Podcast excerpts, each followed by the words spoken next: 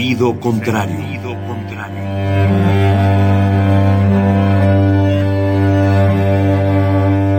El Museo Universitario del Chopo presenta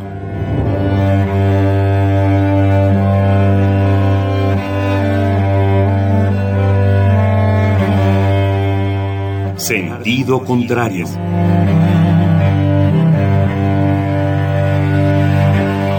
Una emisión de Marcelino Perelló. Producida para Radio UNAM, con la participación de Javier Platas.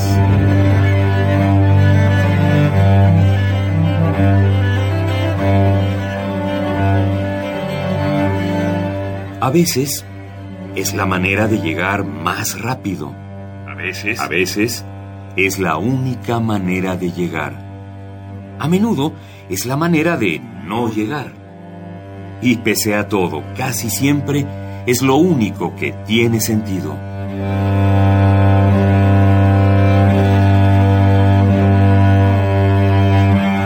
Sentido contrario. Sentido contrario.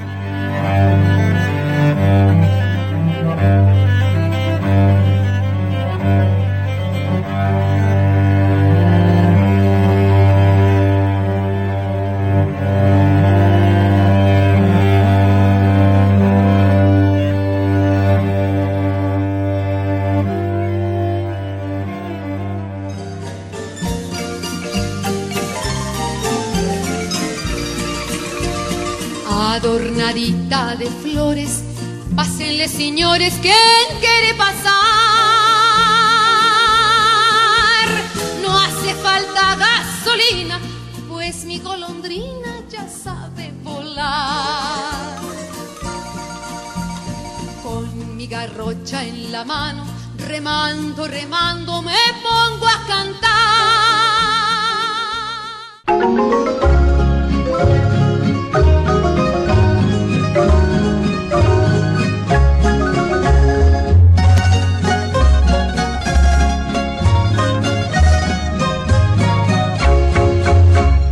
Adornadita de flores, pásenle señores, ven quiere pasear. No hace falta gasolina, que mi golondrina ya sabe volar. Con la garrocha en la mano, remando, remando, me pongo a cantar. Cobro nomás por remero y por cancionero lo que quieran dar. Si a la señora y al patrón les ha gustado mi canción, nomás me aplauden para saber que yo les canto de placer.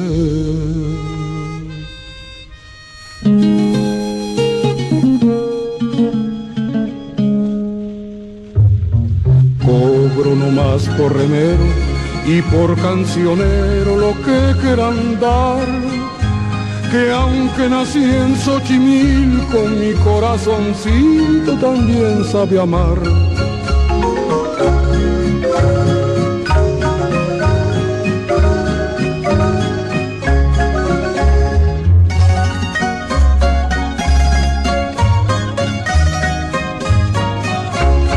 Si a la señora y al patrón les ha gustado mi canción, nomás me aplauden para saber que yo les canto de placer.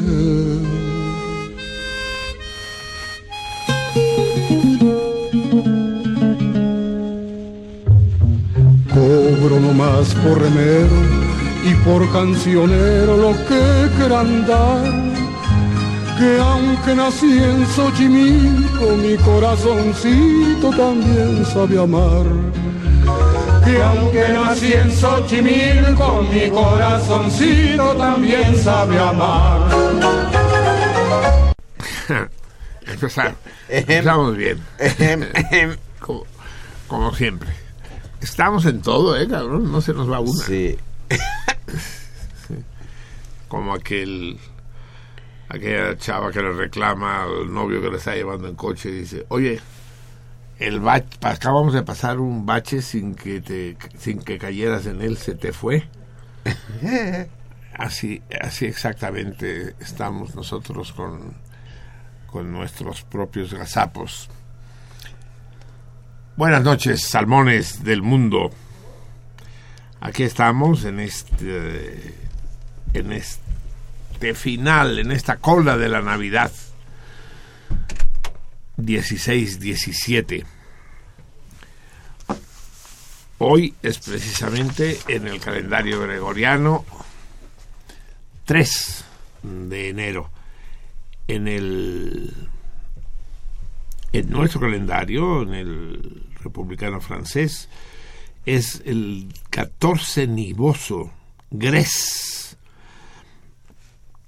Gres es, eh, es la arcilla, la arenisca con la que hace cerámica nuestro querido, uh, nunca, nunca diré su nombre completo, ¿Cómo se llama nuestro ceramista chingado? No es González ¿Cosío?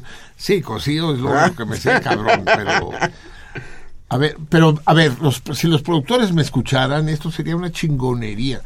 Es más, los el día que los productores estén pendientes del programa, ese día los radioescuchas dejarán de oírlo porque ya no tendrá chiste. ¿Cómo se llama nuestro... Días de cocido. Días de cocido. ¿Y por qué tengo que decirlo siete veces antes que me lo digan? Pero ¿cómo se llama? No te acuerdas. Alberto, ¿no? Alberto, exacto. Alberto Díaz de Estén pendientes, al menos uno que esté pendiente. Hay seis ojos, solo necesito dos. Así pues, eh, el gran Alberto Díaz de Cosillo, aunque no me acuerdo su nombre, es grande, grande de, de, veras, hace la célebre cerámica de Gres, cerámica de alta temperatura, cerámica dura y de muchos colores. Se utiliza además del arte, de la artesanía del ceramista como material de construcción o como piedra afilada. Esto es el 14 Niboso, 3 de enero del 17 en el calendario antiguo gregoriano. Y aquí estamos, amigos míos, a medio camino entre el año nuevo, la circuncisión del pequeño señor y eh, la llegada de los reyes, conocida en, en el culto canónico como la Epifanía. Epifanía en griego quiere decir la presentación, la epifanos, el florecimiento. Las plantas fanerógamas son aquellas que florecen que se muestran, que se exhiben. Ah, las mujeres fanerógamas son exhibicionistas, son medio putas. Aquí estamos, amigos míos, son ya las 11 de la noche con 39 minutos y empezamos escuchando una canción que espero la mayoría de ustedes hayan descubierto el sentido porque escuchamos esta extraordinaria melodía de Chucho Monje, el remero, que ningún puto remero de Xochimilco se sabe. Cada vez que voy a Xochimilco les pido el remero. Y no se pues no, me le, chinga tu madre. A ver, cambiamos de trajinera acá. Eh, el remero. La historia de esta canción, de esta bella canción, eh, tiene su jugo eh, afirmó Chucho Monje que eh, Agustín Lara le había plagiado la melodía en el María Bonita. Con mi garrocha en la mano. No, pásenles. No, ¿Cómo empieza? Eh, ¿Cuál? El remero, ¿cómo ah, empieza? No, no sé. Con mi garrocha en la mano, remando, remando, me pongo a cantar que aunque nací en Xochimilco, mi corazoncito también sabe amar a la señora y al patrón. En fin, uh, acuérdate de, Acapulco, Acapulco, María bonita, María del alma. Entonces Chucho Monje puso una demanda en contra de Agustín Lara. Agustín Lara lo que tenía que haber hecho era, como hacen todos los compositores célebres, comprarle la letra a Chucho Monje. Lo que pasa es que Chucho, digo la letra, la partitura. Lo que pasa es que Chucho Monje también era un gran compositor y no se le iba a vender. Esta es una discusión que ya hemos tenido, pero hace años con el Javier. ¿Qué tan fácil puede determinarse si existe mala fe, es decir, si existe plagio o no de una melodía a otra, ¿no? ¿Qué establece la legislación, Javier? Pues yo entiendo que hay una cosa que se llama crestomatía o crestomatia. Sí, crestomatía es el equivalente a la antología. La antología es una colección de poemas. La crestomatía es una colección de textos en prosa. Y le llaman así también a un, a un fragmento de, de, de- de una pieza que alguien copia. ¿no? Así es, sí, sí, sí. Es- Y actualmente no sé, porque la, la legislación ha cambiado. Pero debe ser un cierto número de compases. o de notas, no, sí. sí, sí, la verdad no. Actualmente no sé. Pero es muy, muy, muy parecida. Yo soy desafinado y no me doy cuenta. y- y, si lo noto yo, la gente menos. Pero sí, pero es eh, con mi garrocha en la mano. Acuérdate de Acapulco. Es igualito. Suena parece cualquier cosa que yo cante. La, Suena igualito. la cucaracha, la cucaracha. ¿No? De cosa. la Sierra Morena, Morena, cielito lindo. Mexicanos, Mexicanos al grito de- guerra. Nos van a nos van a, Nos van a regañar. la ay, ay, emisión cabrón por andarnos burlando de las Las melodías, melodías. patrias, sí. pues ¿por qué pongo? Pues, aquí hay dos toritos ¿por qué puse yo el remero para iniciar el programa? pues eh, gracias eh, den al Señor de los Cielos que no les pongo ese torito porque traigo otro preparado, pero eh, todo el chiste del remero es que dice no hace falta gasolina, pues mi golondrina ya sabe volar. Y a la señora y al patrón, sí, no hace falta gasolina, pues mi golondrina ya sabe volar.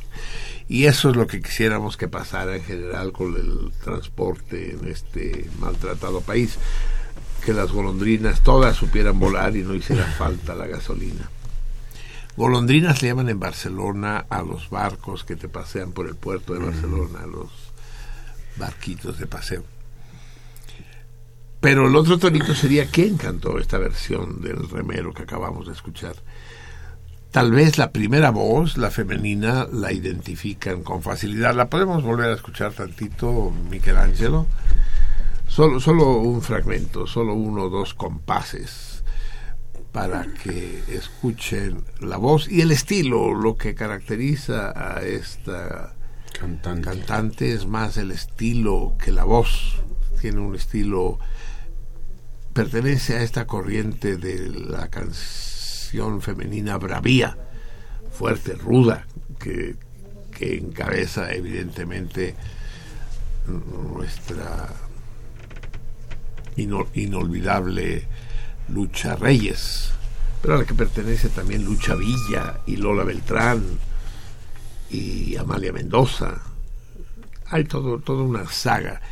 Y esta cantante pertenece a esa saga. ¿Quién es? A ver, escuchemos los primeros compases.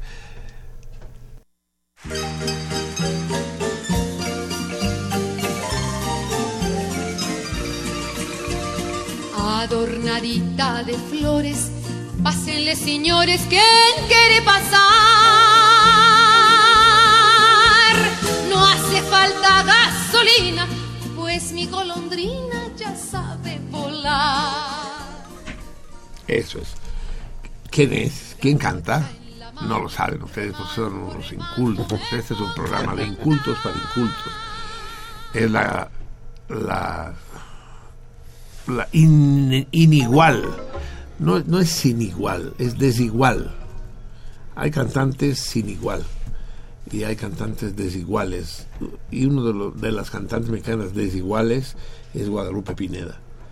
Tiene grandes cosas, grandes interpretaciones, ha rescatado ca- melodías formidables, esta es una de ellas. Es un poco contradictorio que lo cante una mujer, porque hasta donde yo sé no hay remeras en Xochimilco.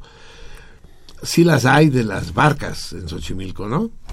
Las que van vendiendo flores y comida.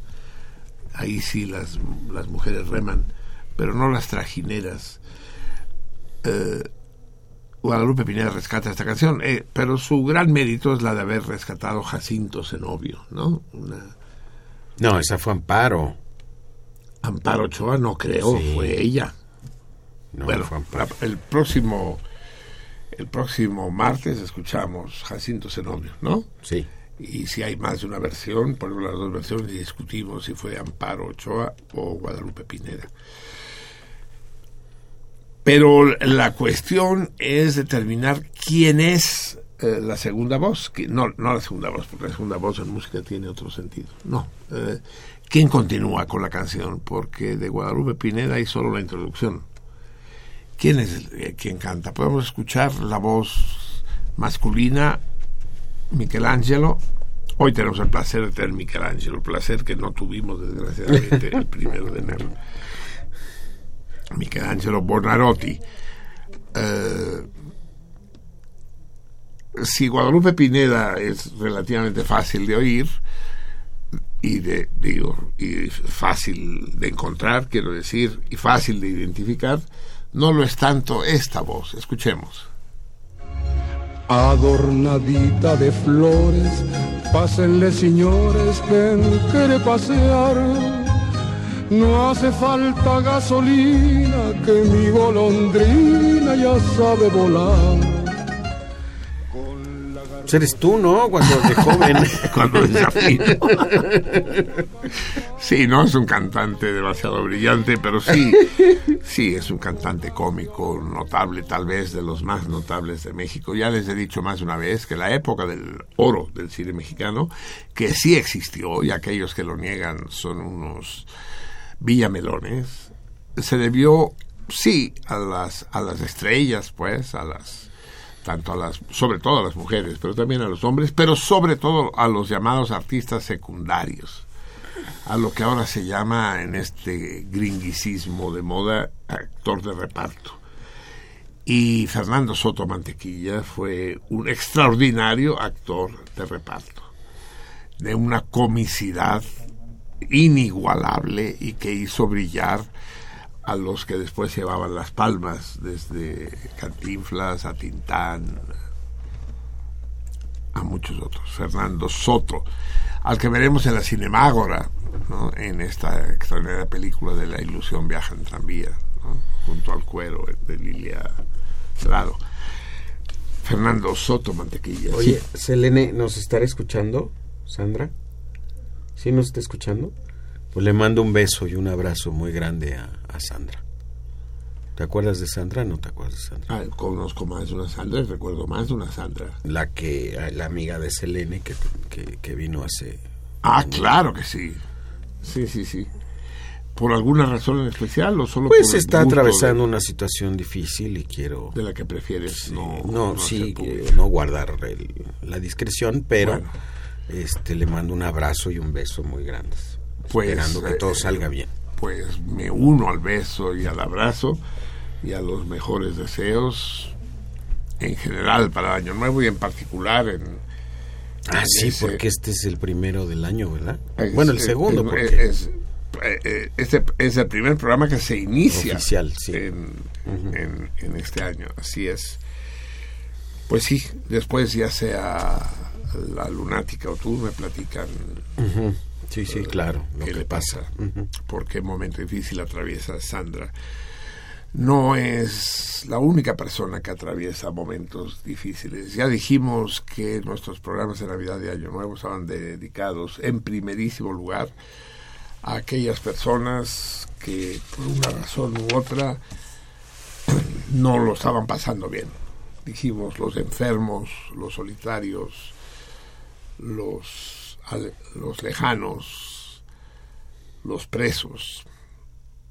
y, y aunque no creo que escuche el programa, el- veníamos platicando de él y no podemos no mandar un, un abrazo aquí a, a don Arsenio Muñoz, que tal vez escuchará alguna vez el podcast, el padre del Fernando V, y que tampoco está bien de salud. Y, y también al hermano de la querida Rebeca, ¿cómo se apellida Rebeca? Eh, la, la esposa del Toyo Luquín, que estuvieron aquí Ah, hace poco, pero nos lo va a decir Selene. ¿Dónde anda Selene? Llamen a Selene, no sé por qué no está en su lugar como debería ser. Vamos a poner relojes checadores por silla aquí, no, no a la entrada, sino en cada silla va a tener su reloj checador particular. Eh, Selenita, dime, eh, eh, ¿cómo se llama el hermano de Rebeca?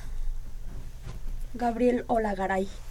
Hola, Garay, sí, eh, pero es Gabriel, ¿no? Y también se le descubrió una enfermedad grave. De esas enfermedades que no sabe uno que es mejor, ¿no? Si, si que el tratamiento se alargue y se prolongue o que el final llegue rápido. A, Gabriel y a la muy querida Rebeca y al no menos querido Toño, les deseamos que en el caso de Gabriel el tratamiento sea corto, eh, si no agradable, sí soportable, y que se salde con un resultado positivo en el menor tiempo posible.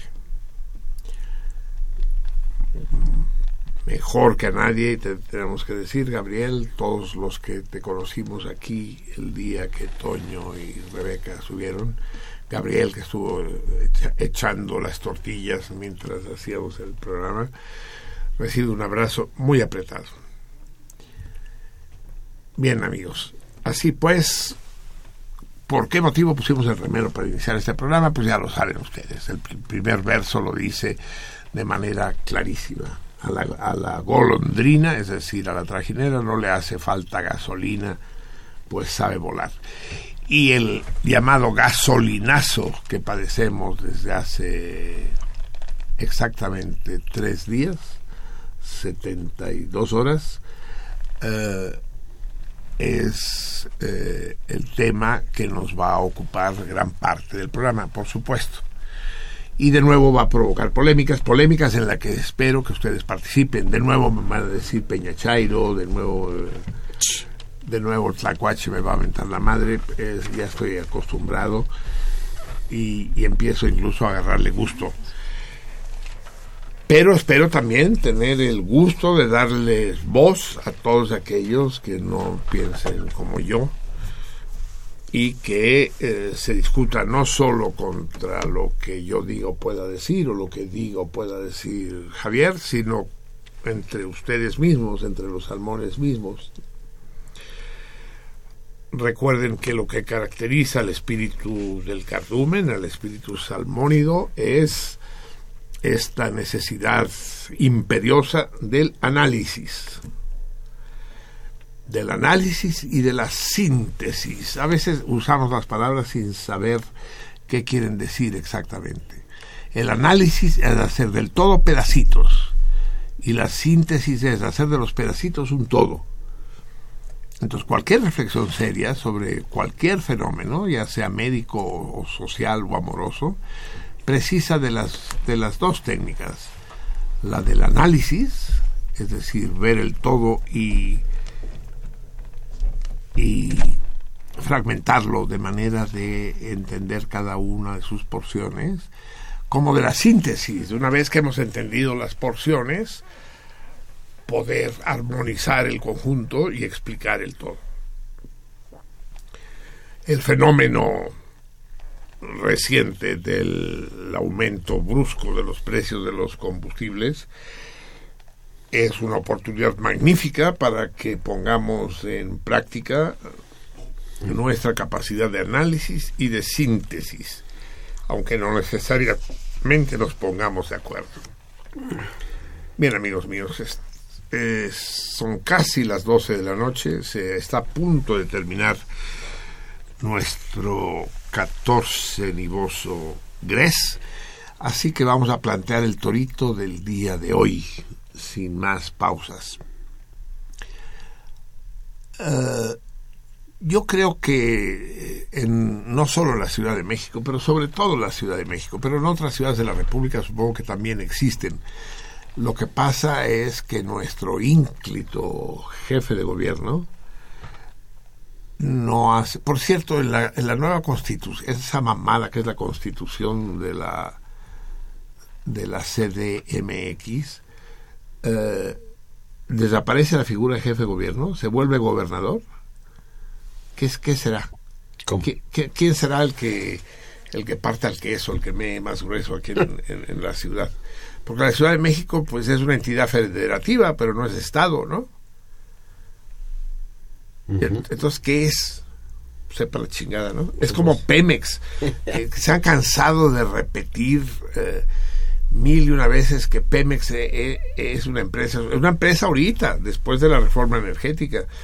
Pero antes, cuando pasaban las cosas que pasaban, no era una empresa. Es decir, una empresa debe tener ganancias, debe tener acciones, debe jugar en la bolsa, en fin, lo que hacen las empresas, al menos las grandes empresas pues la Ciudad de México tampoco sabemos en qué va a quedar, ¿no? Si- si- si- simplemente en una cosa. Eh, pues el caso es que nuestro actual jefe de gobierno se ha dedicado a poner, va al torito, ¿eh? No me salgan después que no quedó claro el torito, a poner cosas en las esquinas, cosas, es una especie de, ¿cómo llamarles? Tubos o mojones, unos más estrechos, otros más gordos, tubos, unos más altos, otros más bajitos, como de un metro de altura.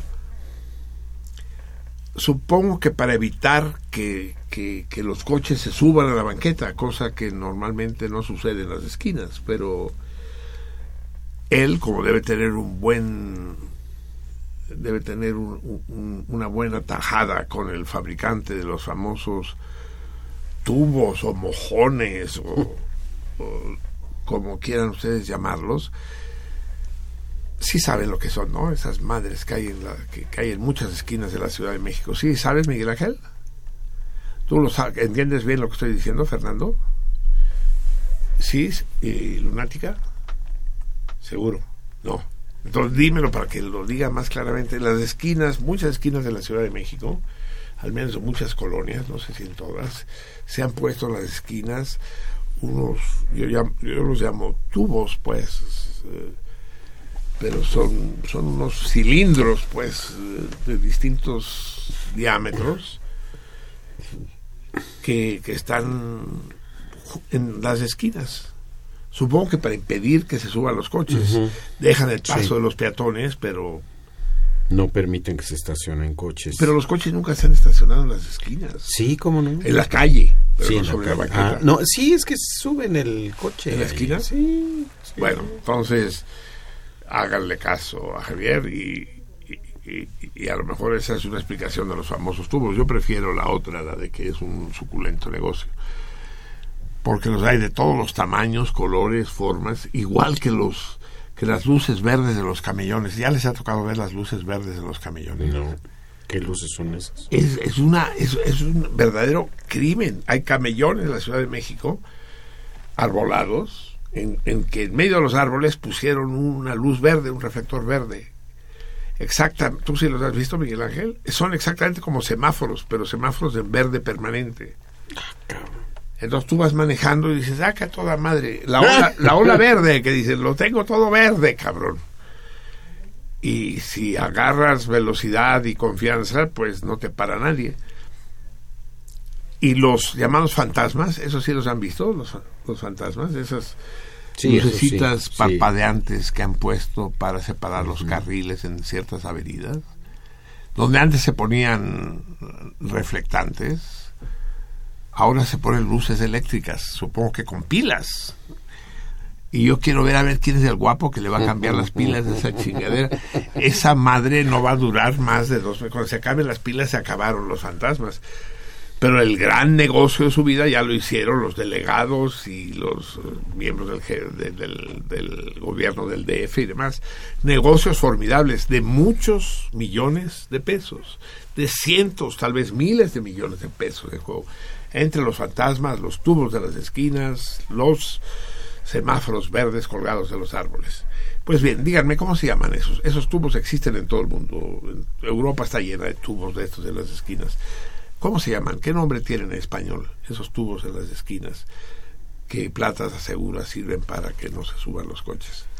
¿Me lo podrían decir? Ya saben, me lo tienen que platicar al 55 36 89 89 se- eh, 55 36 89 89 como añoro a, a- a la pequeña Vanessa tú Fernando que era la que se lo sabía de memoria de poca madre o bien al 01800 50 52 688 desde fuera de la ciudad. 01800 50 52 688 o bien escriban a Twitter a la guion bajo salmoniza para hacer sus comentarios acerca del gasolinazo, acerca de lo que ustedes consideren oportuno y eh, como respuestas al torito. Pero las respuestas al torito eh, deben, deben hacerse por, eh, por canales privados, es decir, los DM, Direct Message, mensaje directo, que no aparezcan en público. Ahí los atenderá personalmente con la calidez que la caracteriza la Vica.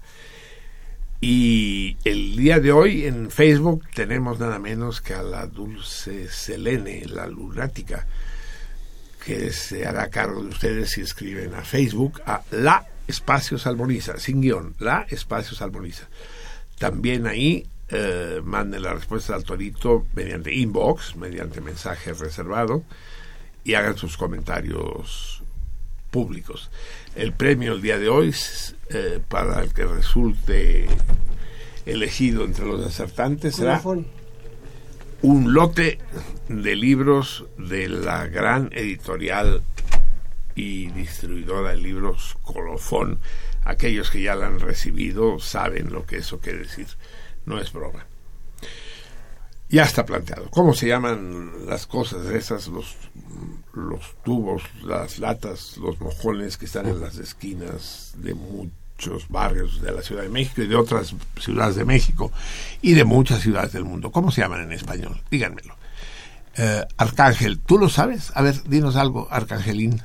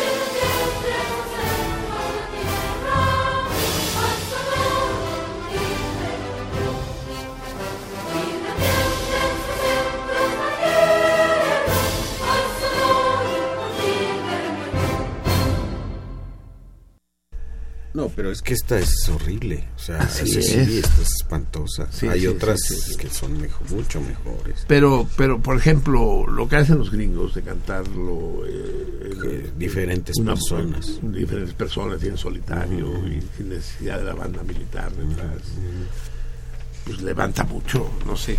Pero ahorita me acabo de dar cuenta, fíjense, fíjense en, a la vez viruelas, que yo estaba diciendo mal. No es al arcángel al que le pone aceitunas en las orejas. Mm. El arcángel es el que le pone las aceitunas a las orejas de la patria. ¿No? Ciña o patria tus sienes de oliva de la paz del arcángel divino. Es que pinche himno, pinche González Bocanegra sufría de algún tipo de dislexia cabrona. Afasia, hija de la chingada. Es el rey del hipérbaton, ¿no? no, que nunca fue a la escuela, no te dijeron, pinche Francisco. Sujeto, verbo, predicado. Sujeto, verbo, predicado. No, verbo, predicado, sujeto. Predicado, sujeto, verbo. No, cabrón. Sí, ciña o patria querida. No. No, sí, ciña o patria, tus sienes de oliva de la paz del arcángel divino. Eso se dice eso se dice, querido Francisco, se dice, eh, oh patria, que el, que el divino arcángel de la paz ciña tus sienes con olivo. no, no, te- no quedó mejor. Oye, saludos al Pi. El pi, nuestro pi, cabrón. Pinche Pi. El pinche pi, así es. También, ya que ya no- que nos acordamos de Sandra y, y- y- y nos acordamos del hermano de Raquel, acordémonos del pi, que también tuvo un altercado en la calle. Raro, ¿no? Que el pi tenga un altercado en la calle, pues si nunca anda en la calle. Y sí, ojalá nos esté escuchando el PI y nos dé señales. Eh, todos abogamos aquí porque se recupere pronto, pero No, y que no tenga consecuencias. así luego es, que no tenga secuelas graves, porque... eh, y no es bravucón el PI ni nada. o sea, No, es no, una persona sí, muy sí. decente. Sí, y, y, y, y- y más bien culera, ¿no? Que no se bu- que no, Ujú. no busca problemas, ¿no? Dios me libre, Pi. Esperemos que te recuperes pronto. Y a ver, y a ver si, si a base de chingadazos se, se te quita lo bravucón, hijo de la chingada, sí. Pero me temo que va a ser al peor, que va a ser peor, ¿no? Que va a ser al Sí, revés, sí, ¿no? sí, sí. lo, lo- lo más fácil es que volvamos a las andadas en cualquier momento. Bien, amigos míos, ya estamos en el siguiente día, estamos en el día conejo, en el gran día conejo, el día lapin, conejo. ¿Qué quieren que les diga acerca del conejo? Eh, nada, dice, me dice, me lo explica aquí el, el 133. El productor me explica, se caracteriza por tener un cuerpo cubierto de pelaje espeso y lanudo, de color pálido a gris, de color pardo pálido a gris, cabeza ovalada y ojos grandes. O sea, o, o bien la, la fuente en la que leíste o tú no, no han visto un puto conejo en su vida, cabrón. O sea, describir un conejo sin hablar de sus orejas Eh, sí, está y cabrón. sin hablar de sus incisivos o de su cola. No hay nada más adorable en el mundo que una cola de conejo. Bueno, algún- la de algunas viejas También. son adorables. Pero pero la cola del conejo, pues, y además es la que trae buenas. Ah, no, la pata del La conejo, la, pata. que trae buena Sí, suerte. Sí, no, la, la cola no. Pero sí, los ojos rojos del conejo, esos son indiscutibles. Y además, no sabían estos imbéciles que hay conejos blancos. Dice, de color pardo pálido a gris. No, los hay blancos, blancos, y los hay pintos. Los hay que tienen, son blancos con manchas negras y... Sí, el, el gran Mauri de la mejor serie cómica que ha- se ha hecho la televisión en el mundo, que es, y ya se las he recomendado aquí, Aquí no hay quien viva, en la cadena española Antena 3. Mauri, uno de los inquilinos, tiene un conejo como mascota que se llama Versace, y es blanco con manchas negras, sí. Bueno, pues estamos en el día conejo todos nos ponemos todos felices. Lo malo de los conejos es que tenerlos como mascotas es muy complicado porque no entienden nada los cabrones y además son son marranos, son más marranos que los marranos. Oye, Sí. ¿qué? No, aquí está al revés, hijo. Y dice que Gress fue ayer. A- Arenisca eh, y el Ah. conejo Eh, sí. Lo tengo yo como equivalente a martes y miércoles. Es que hay que tener cuidado, ¿eh? Con los, el año pasado fue bisiesto. Eh, martes y miércoles. Arenisca y conejo, sí. O sea que este sería martes. Si no el miércoles, ¿qué sería según tú? No, o sea, este es lunes, martes. Ah, no, aquí, aquí dice... Ah, perdón, miércoles, jueves. Ah, o sea, bueno, hay que revisar esto, hay que revisarlo con cuidado. Teniendo mucho cuidado al hacer la comparación, hay, una página que es eh, Brumer en francés que trae la equivalencia exacta. Ya nos ha pasado más una vez que perdemos el hilo. En todo caso, aquí está en, la versión del 133, hoy es 15 Lapin. Y según la versión del 5 sería 14 Gres. En fin, ya lo, ya lo acabaremos de discernir de un momento a otro. Que se murió Sasa Gabor, ¿no? Sí, 99 años tenía. sí. La gran Sasa Gabor, una de las sex symbols, en serio.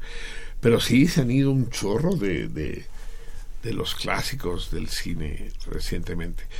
Los que resisten fue el centen acaba, acaba de cumplir el centenario eh, Espartaco en persona, si, si se acuerdan de la película Espartaco de, de Kubrick, sí, sí la, sí la vieron, maravillosa con Kirk Douglas, el, el padre de el padre de su hijo, ¿cómo se llama el hijo? Eh, Michael Douglas. Michael Douglas, sí.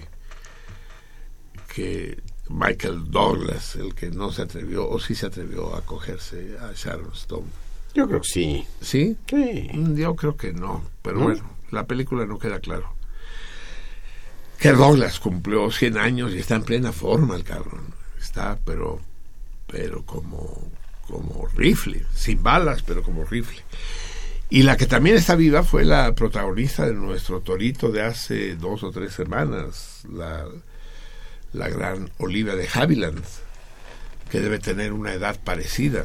¿Recuerdan a Olivia de Havilland? Cuando, que era la, una de las artistas, yo no me acuerdo, él hace el papel de la hermana, no estoy seguro, en Lo que el viento se llevó. No sé si es la primera película a colores, el primer largometraje a colores, pero si no es de los primeros. La rehicieron. Existe esta costumbre de rehacer las cosas y al rehacerlas las echan a perder. Porque sí, los colores originales de lo que el viento se llevó eran colores muy vivos, estridentes. Y entonces dijeron, no, para que se vean más naturales, la, la, la matizaron, la rehicieron, pero entonces ya no es el original. Es como si si a Bach en, en- lugar de, de- de sus tambores le pones un sintetizador, ¿no? Para Ah, que, sí. para que vibre. No, déjalo, déjalo como lo hizo él, chinga. Sí, para filmar lo que el viento se llevó, llegaron incluso a pintar de verde los árboles. ¿Cómo? Con pintura, con aerosol, pintaban las hojas de verde para que se vieran más verdes de lo que eran. Ah, Sí, ¿En entonces- serio? Sí, sí, sí. Y no solo los árboles, todo. Quería que los colores fueran lo más brillantes, Brillantes. lo más deslumbrantes posibles. y luego viene un güey y dice, no. Así es. Y vam- vamos a cambiarle. Lo mismo que andarle poniendo colores a las películas. Vimos la noche de Navidad, vimos eh, esta extraordinaria, esta más que extraordinaria, memorable película que es... eh, ay, ¿cómo se llamó? ¿Cómo se, llamó en español? Qué bello es vivir. Qué bello es vivir, exactamente. What a happy life. Eh, qué bello es vivir. Que, que la- también la colorearon. De, de repente se puso de moda colorear películas en blanco y negro, ¿no? Como Lo que tendrían que hacer es quitarle colores a cuanta mamada han hecho. si, si los de Almada fueran en blanco y negro, por ejemplo, serían mucho más digeribles, mucho más dirigibles. Bien, amigos míos. Eh, eso, y, ah, porque se murió Sasa Gabor, sí. Triste la muerte de Sasa Gabor. Pero nos alegramos que Kerr Douglas y que Olivia de Havilland siga, sigan en vida. Es decir, eso que nos alegramos es un decir, porque eso conlleva suponer que estar vivo es bueno, siempre, y eso no es verdad.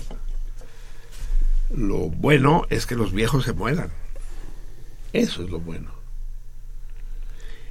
Y lo que está sucediendo en la cultura contemporánea, en la civilización occidental, es que se está prolongando terriblemente la vejez. Y la juventud se prolonga menos. O sea, afortunadamente también se prolonga tantito la juventud. Los jóvenes, por ejemplo, em- están casándose más tarde, ya no se casan a los 20 o 21 años como se casaban antes, ni siquiera a los 23 cuando acababan la carrera. O de plano no se casan, que es la manera más inteligente de establecer una relación matrimonial. O bien se casan tarde, ya a los 30, 30 y tantos. ¿Tú a qué, a qué edad te casaste, Xavier? La primera vez a los 30. Eso. Eso es razonable. Yo la primera vez me casé, ¿me casé acaso? Sí, me casé. Y me casé en el 76, o sea, 32 años. Sí, por ejemplo, que una persona termine la facultad y se ponga a trabajar enseguida, es, le está secuestrando la juventud, no se está ya que la vida se ha alargado y que el promedio de vida ha pasado de ser de 60 hace apenas medio siglo a 80 años, eh, eso debería comportar que, que todas las etapas de la vida se alargaran de, de- de manera proporcional, ¿no? Pero no, lo que está sucediendo es que está alargando mucho eh, la vejez. Entonces hay gentes que se jubilan, por ejemplo, el grave problema de México y la economía de México, y eso nos va a llevar necesariamente al gasolinazo. Hay, hay empleados de 50 años, de 48 años, que se jubilan en el Seguro Social. Una, una enfermera del Seguro Social se puede jubilar a los 48 años con 30 años de antigüedad, es decir, con el 120% de su último salario, para el resto de su vida si esa pinche enfermera tiene la ocurrencia de, vivir 100 años, quiere decir que el Estado le tiene que estar pagando durante 52 años a cambio de nada. Es decir, sin ninguna retribución laboral. Porque obviamente esa enfermera lo que hará, en lugar de estarse rascando la panocha en su casa, va, va a ser eh, buscar otra chamba, pues, mientras tiene ya asegurada su pensión vitalicia por parte del Seguro Social. Eso no puede ser, pues. Dice, hay que modificar, pero claro, es que los, los sindicatos son intocables. Y entonces un trabajador del Seguro Social tiene derecho a jubilarse cuando tenga 30 años de antigüedad. Yo diría que no, cabrón. O sea, yo creo que un trabajador debe jubilarse y tener el derecho que le otorgan las leyes cuando ya no esté capacitado para trabajar, cuando trabajar representa un esfuerzo fuera de lo normal. Y eso significa, en la, en la situación actual, pues mínimo 65 años, mínimo. Pero yo diría 70 o más, y si, si el trabajador puede, que siga trabajando. Obviamente. Es decir, eh, todo el tiempo que yo pase sin jubilarme, yo tengo 72, que es una hermosa cifra, estarán ustedes de acuerdo. Es múltiplo de 3, es, es, eh, 9 por 6, no, eh, 9 por 8, ¿no? 9 por 8. O sea, hay 8 niños de 9 años que han vivido en mí, ¿no? Voy por el, por el noveno niño de 9 años Pero yo no voy a medrar eh, demasiados años al, Estado con una jubilación interminable, pues. No, es decir, me conformo con vivir 20, 30 años más. Eh, y lo que pasa es que la vida, eh, la vejez tiene su chiste, sin duda. Si la vejez es una, una vejez lúcida eh, y una vejez eh, gozosa, ¿no? Tenemos, vamos a tener, a tener dentro de un momento un ejemplo muy notable entre nosotros aquí en el estudio. Pero cuando la vejez es penosa, lo que estamos haciendo es lo que se llama el encarnizamiento médico, de mantener en vida a enfermos y en particular a viejos que ya no pueden con su alma y se les mantiene en vida simplemente por el principio de que vivir es bueno y de que la muerte es mala. Y eso, y eso es falso, tanto en los animales como en los seres, en, en ese animal que es el ser humano. No es verdad. Por cierto, que les tengo una buena noticia. Resulta que en el zoológico de Barcelona, ya les había yo dicho, que el ayuntamiento decidió liberar a los delfines del delfinario porque el delfinario había, se había vuelto insuficiente, los putos delfines y las delfinas cogen y tienen delfinitos y, y ya no cabían. Entonces, y además los estresaba el ruido de los coches. Entonces decidieron liberarlos en el Mediterráneo para hacerles un favor. Que, que es, es un pensamiento absolutamente imbécil para liberarlos, ¿no? Sé libre, hijo mío delfín, sé libre. A la verga, cabrón, ahí te ves. De ahora en adelante, Ahí te cuidas tú, cabrón. sí, ganarás El pan el- tu gan- gan- ganarás a los pescados con el sudor de tus acallas. Eh, pero afortunadamente los trabajadores del zoológico se pusieron en huelga y dijeron Ni que madres. son amigos de los delfines y que ellos no van a permitir que les partan la madre a sus amigos los delfines. Que si es necesario invertir más dinero para aislar sónicamente al zoológico o construir un, una piscina más grande, pues que se haga. Pero los delfines de ahí no se mueven. Qué lucha magnífica, ¿no? Una lucha obrera, no por demandas, intereses eh, mezquinos y propios, ¿no? sino en defensa de sus compañeros de clase, ¿no? De sus colegas de trabajo, ¿no? Los delfines, de poca más. Ya les tendré al corriente de qué es lo que pasa. Son las 12 de la noche con 23 minutos, amigos míos, de este... Ya el pinche Fernando ya me dijo otra madre, ya no sé en qué día estamos, si estamos en el GRES o estamos en el LAPAN. Decídanlo, vean, vea- vean bien cuáles son sus fuentes. En todo caso, amigos míos, ya tenemos en la línea la primera cápsula del año y nos acompaña el Doctor. queridísimo, el, el infaltable, el polémico, dejémoslo en polémico, eh, el, el eh, irredento, más que polémico, el irredento doctor Raúl Moreno Wonche, mi querido Lebrán. Querido, los micrófonos son todos tuyos y, la- y, los salmones también. Haz los pedazos. Barcelí, buenas noches. Bueno, pues eh, eh, se presenta este 2017 promisorio, digo yo. Y, y lo digo por el gasolinazo. Eh, no, no, no, es, no es un afán eh, encendidamente salmonesco el que me lleva a, decir esto. Sí, porque ahorita ya eh, si se convirtió en una verdad universal que es la mayor calamidad del mundo y que por eso debe que viene el apocalipsis y que hay que tirar al gobierno eh, eh, cuando menos abandonar los los autos y, dirigirnos a todos los lugares a, las a los que vayamos a pie porque subió la gasolina eh, tú has hecho un exhorto a que discutamos el tema y pues no tengo otro remedio eh, además eh, impulsado por la bella canción esta de la de la de la gasolina y la golondrina. Eh, es decir el hablaste del tema de los sindicatos y hay que hablarlo bien en serio, ¿eh? Me, ofendió un poco eso que dijiste de las enfermeras rascándose no sé dónde, porque ahí hay otro, hay otro elemento, hay otras consideraciones que hacer. Pero en fin, es para otra vez.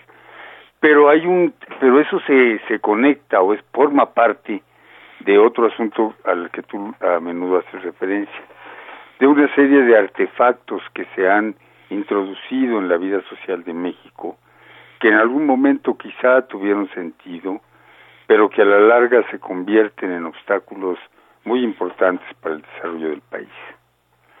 Es decir, así como los sindicatos de la seguridad social eh, pretendieron inducir a través de eh, dar prestaciones eh, muy importantes a sus trabajadores como ejemplo para los otros sindicatos y para los otros patrones, así el, el, el Estado mexicano se vio en la necesidad de generar eh, subsidios para diferentes actividades, ya sea para defenderlas de eh, ciertos patrones abusivos o de extranjeros eh, también abusivos, o, de, eh, o con la necesidad de impulsar cierto tipo de actividades.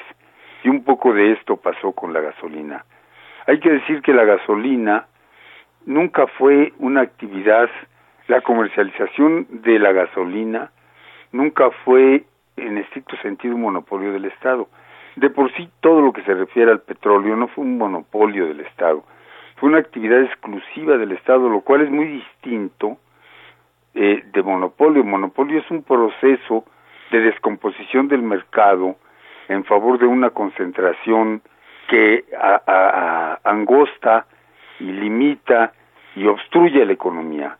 La exclusividad del Estado en México en cierto tipo de eh, actividades estratégicas tuvo como, como propósitos lo, lo contrario, es decir, impulsar la economía, diversificarla, ampliar el mercado, ampliar la actividad económica, y ese fue el caso del petróleo y sus derivados.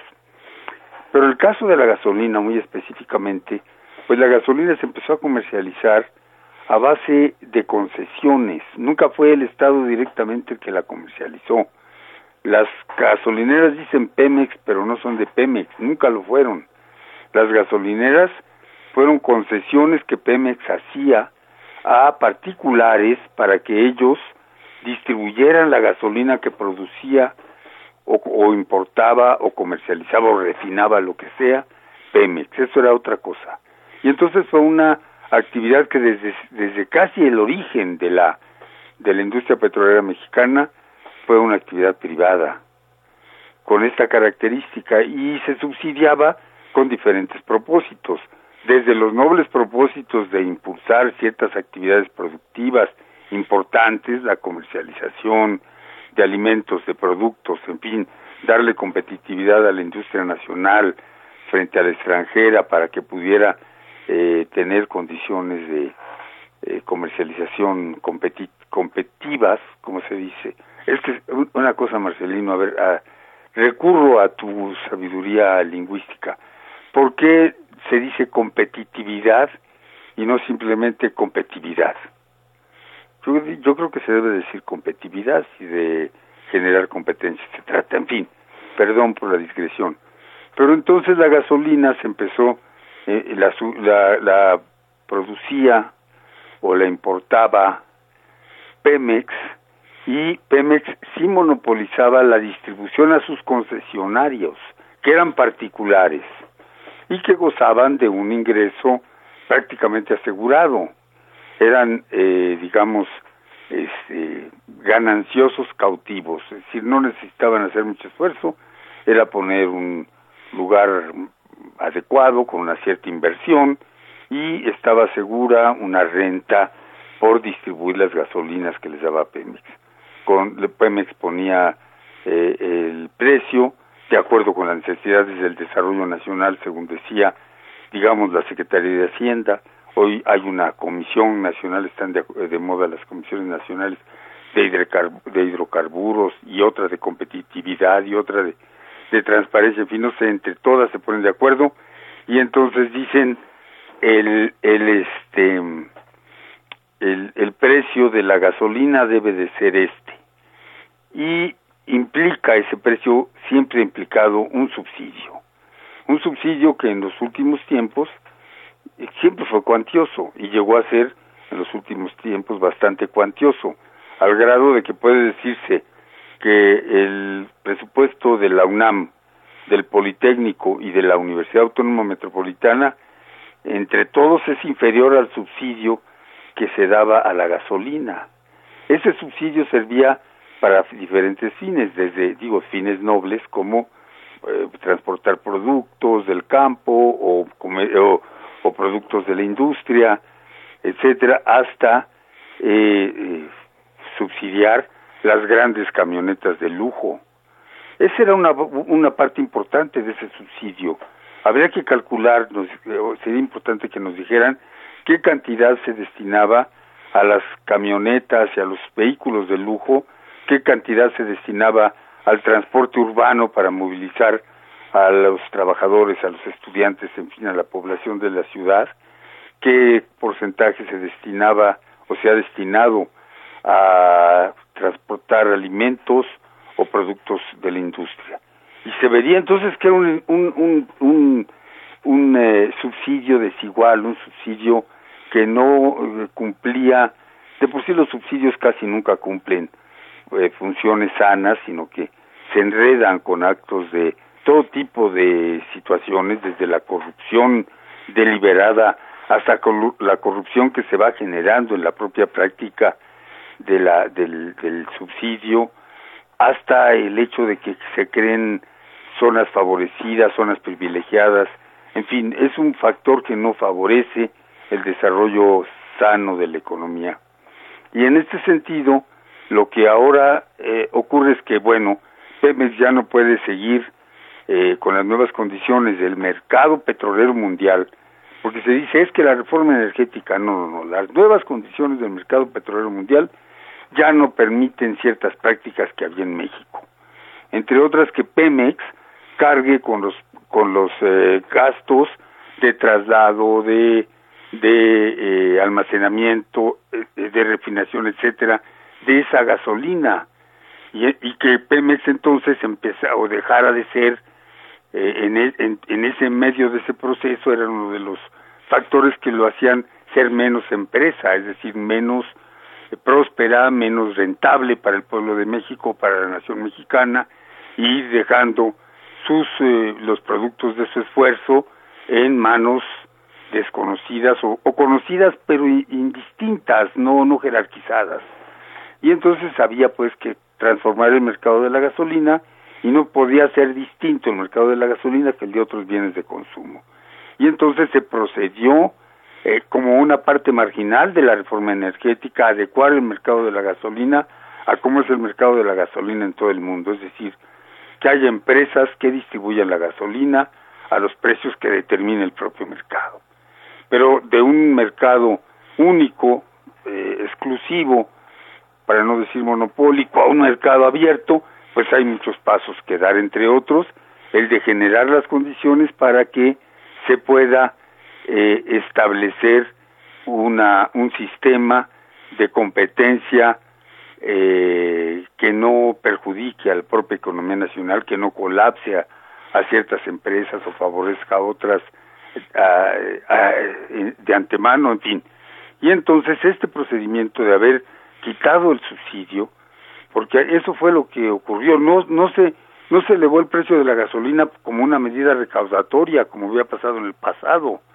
Hace poco el precio de la gasolina se elevaba para sacar dinero para el gobierno, para que el gobierno, para que el gobierno se viera, eh, no tuviera que andar cobrando impuestos. Hace poco el precio de la gasolina se subía para otros fines que no fueran estrictamente los eh, necesarios para el avance de la industria petrolífera. Y ahora el, el eh, aumento de la gasolina es el producto es el resultado de que se quita ese subsidio, lo cual es un va a ser un alivio para la economía nacional, va a, va a tener un costo para un cierto sector de la población, desde luego, un costo eh, mayor incluso para los sectores por algo la Coparmex y los sectores más, eh, la clase media alta, los que traen camioneta, los- son los más enojados, los que están hablando de que va a haber un estallido social. La demás gente se lo ha tomado con cierta calma y además, eh, porque en adelante lo que sigue es que se establezca un mercado abierto de la gasolina donde Pemex desde luego va a jugar un papel muy importante. Se calcula que Pemex va a, va a comercializar el 50% de la gasolina en el país y lo va a hacer a precios de mercado, compitiendo con las otras empresas y desde luego teniendo las ventajas que le da el ser una empresa eh, ahora sí del- ahora sí una empresa productiva del Estado como se le ha dado en llamar ahora a Pemex. Y no porque participe en la bolsa desde luego que no participa porque entonces ya no sería una empresa del Estado sino una empresa de los accionistas sería una empresa privada como Petrobras por ejemplo ya vimos el desastre de Petrobras.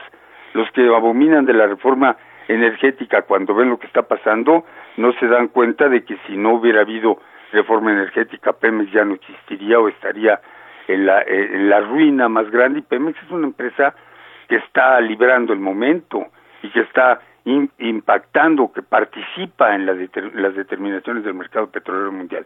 En fin, ya me estoy pasando de tiempo, ya como de costumbre Marcelino, te pido disculpas, pero a ti no, a los a los salmones porque siempre me engolosino con el micrófono y como luego uno tiene cosas que decir y esperando que haya oídos receptivos a lo que uno dice, en fin, este afán de explicarse un hecho que sin duda va a demostrar cuáles son, no va a agudizar las contradicciones como decíamos en el pasado, diciendo, no, pues que van, a ver si gana la derecha, se agudizan las contradicciones y entonces sí se arman los trancazos. No, este hecho va a demostrar cuáles son las verdaderas contradicciones a las que se enfrenta el desarrollo nacional. El desarrollo nacional que debe, o eh, de acuerdo con el interés nuestro, el interés de los mexicanos, debe tener un propósito de independencia económica, de autonomía y de, de prosperidad. Y yo creo que esta, esa, esta decisión va en ese sentido. Va a tener ciertos costos, va a representar ciertos desafíos.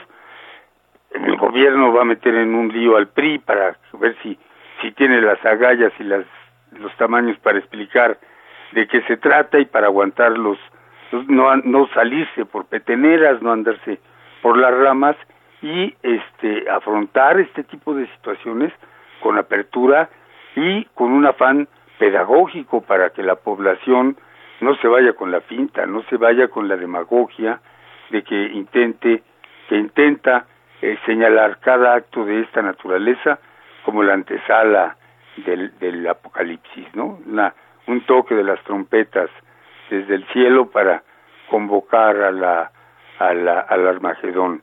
Entonces, yo sí creo que es eh, una buena noticia que anuncia un año distinto, muy distinto, y que tendremos que hacer un esfuerzo para entenderlo y para adecuarnos a él. Marcelino, quiero desearte un buen año, que nos veamos un poco más, que discutamos más, porque luego nos quedamos nada más cada quien con sus verdades y no podemos discutir, que me te agradezco muchísimo que me dejes llegar a, a- tu auditorio maravilloso y generoso que es la salmoniza, como le dices tú, a través de unos micrófonos mi- privilegiados como son los de Radio Universidad. Y pues bueno, que 2017 sea un año de lucha, de prosperidad y de avance. Eh, buenas noches, Marcelino.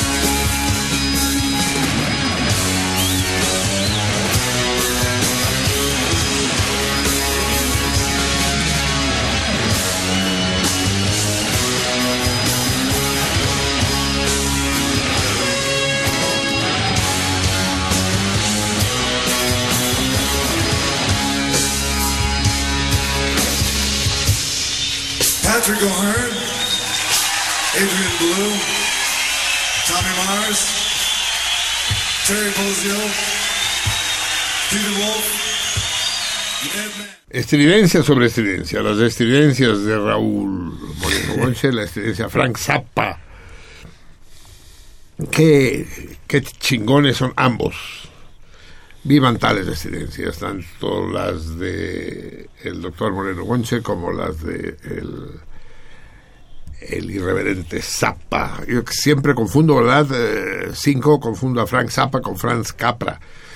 Digo, es que Zappa también hizo cine, es que este cabrón hacía de todo. Sí, sí. De hecho, tenemos aquí una discusión encendida, porque yo me pongo siempre con Sansón a las patadas y quiero discutir de música con Javier, lo cual, aparte de ser una irresponsabilidad, es una irreverencia. Eh, pero yo le preguntaba, a ver, eso que estamos escuchando, admitiendo que fuera música, ¿en qué género la encuadraríamos? Yo, yo, yo diría que es jazz. No. Pero él me dice, estás jodido. Así me dijo, estás jodido. Es rock. Y entonces yo le dije, ¿y por qué dices que es rock? Y entonces me dio una serie de elementos frente a los cuales mi armamento es, eh, se declara vencido de antemano. A ver, ¿por qué dices que es rock, Javier? Pues tiene todos los elementos del, de- del rock, tiene los instrumentos del rock, tiene el Es decir, beat, los instrumentos del rock. la guitarra eléctrica Ahí distorsionada. el, que el jazz, el jazz clásico utilizó pocos instrumentos eléctricos, digamos, pero ya después los utilizó eléctricos. Pero sí, eh, digamos que la guitarra, hay un matrimonio, ¿no? Entre la guitarra eléctrica y el rock. y Y, el rock. y más la guitarra con como estaba aquí, distorsionada. Es decir, no es la guitarra con el sonido puro, sino que le ponen un aditamento para distorsionar el, El sonido. el sonido. Y entonces se oye así estridente, ¿no? metálico, vibrante. ¿no? E- Ese es un elemento muy, muy característico del, Si del esto fuera rock y tú tuvieras razón, ¿esto sería metal? No, no. No, No, me, lleva no es la metal. chingada. me dice que se oye metálico, pero que no es metal. Sí, no es del género heavy metal o... No, no es. No es. Zappa Entonces no dices, es. los instrumentos, ese es un elemento. El, el hecho Eh, que distorsionen los sonidos. El beat, el, o sea, el, el, compás. el- el compás, ¿no? Que es cuatro cuartos y que, y que tiene un acento muy característico, ¡pam! en el primer, en el primer tiempo, ¿no? Y que no tiene el jazz, digamos. No, el jazz es otra cosa. El jazz es la síncopa, el jazz es más bien a contratiempo. ¿No? El, el rock es cae muy fuerte, pam, ta, ta, tero, ta, ta, ta, pam, ta, ta, ¿no?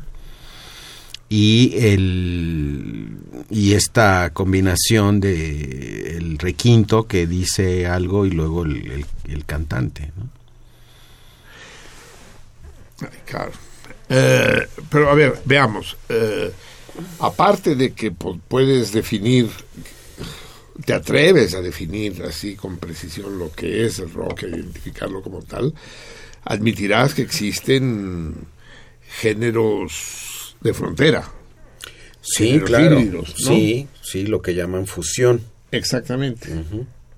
Sí, por supuesto. aunque no sea fusión, y sobre todo, por ejemplo, el blues, el blues de mis tiempos, el, bueno, de mis tiempos, mi- el blues es muy, muy, mucho, muy anterior a mí, pero el blues original, como la misma palabra lo indica, blues quiere decir tristeza, tú- Melancolía, sí. sí, y el blues actual, pues, ni, ni madre, es también otro tipo de estridencia que, que no sabes dónde colocarlo, pero, pero ya no es triste, ya no es aquel blues de Nueva Orleans que tú conoces bien, ¿no? Tú Sí, viviste sí. ahí en Sí, de Mississippi, Luisiana, ¿no?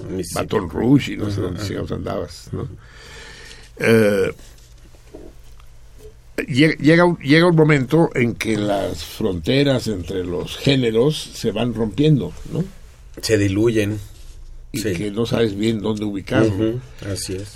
Por ejemplo, eh, la música de gente como Billy Joel. Eh, ¿Dónde lo ubicarías? Mm, ese es más pop, eso está más dentro de un estilo más mm, mundano, diría yo, más comercial, Más fácil. más facilón, sí. Sí. Sí. Y, Y por- hay, hay, hay toda, un- toda una gama, ahorita no me viene no me viene a la cabeza. ¿Te acuerdas, Quinto, quién es el, el- el que musicaliza Anima Mundi? Que te hice escuchar el otro día. ¿Te acuerdas o lo checas? Lo checas. Sí, este, Philip Glass, ya me acordé. Philip Ah, Glass. Philip Glass. ¿Es música clásica? No es música clásica, es música contemporánea. Philip Glass es el Bueno, pero, gurú pero la del- música del- contemporánea como música no, clásica. eh, no, es que el clásico, lo que pasa es que el- hay que precisar, digamos. es que no se puede, cabrón. Ese es, esa es la bronca. Yo le llamo música académica contemporánea. Eso es lo que hace Philip Glass.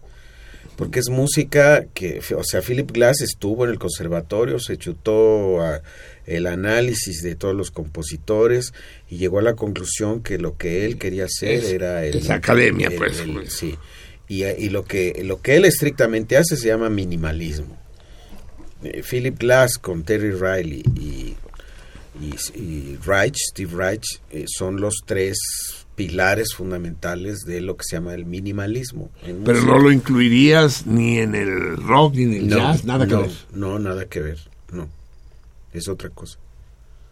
Es Eh, otra por- cosa. porque también hay rock minimalista.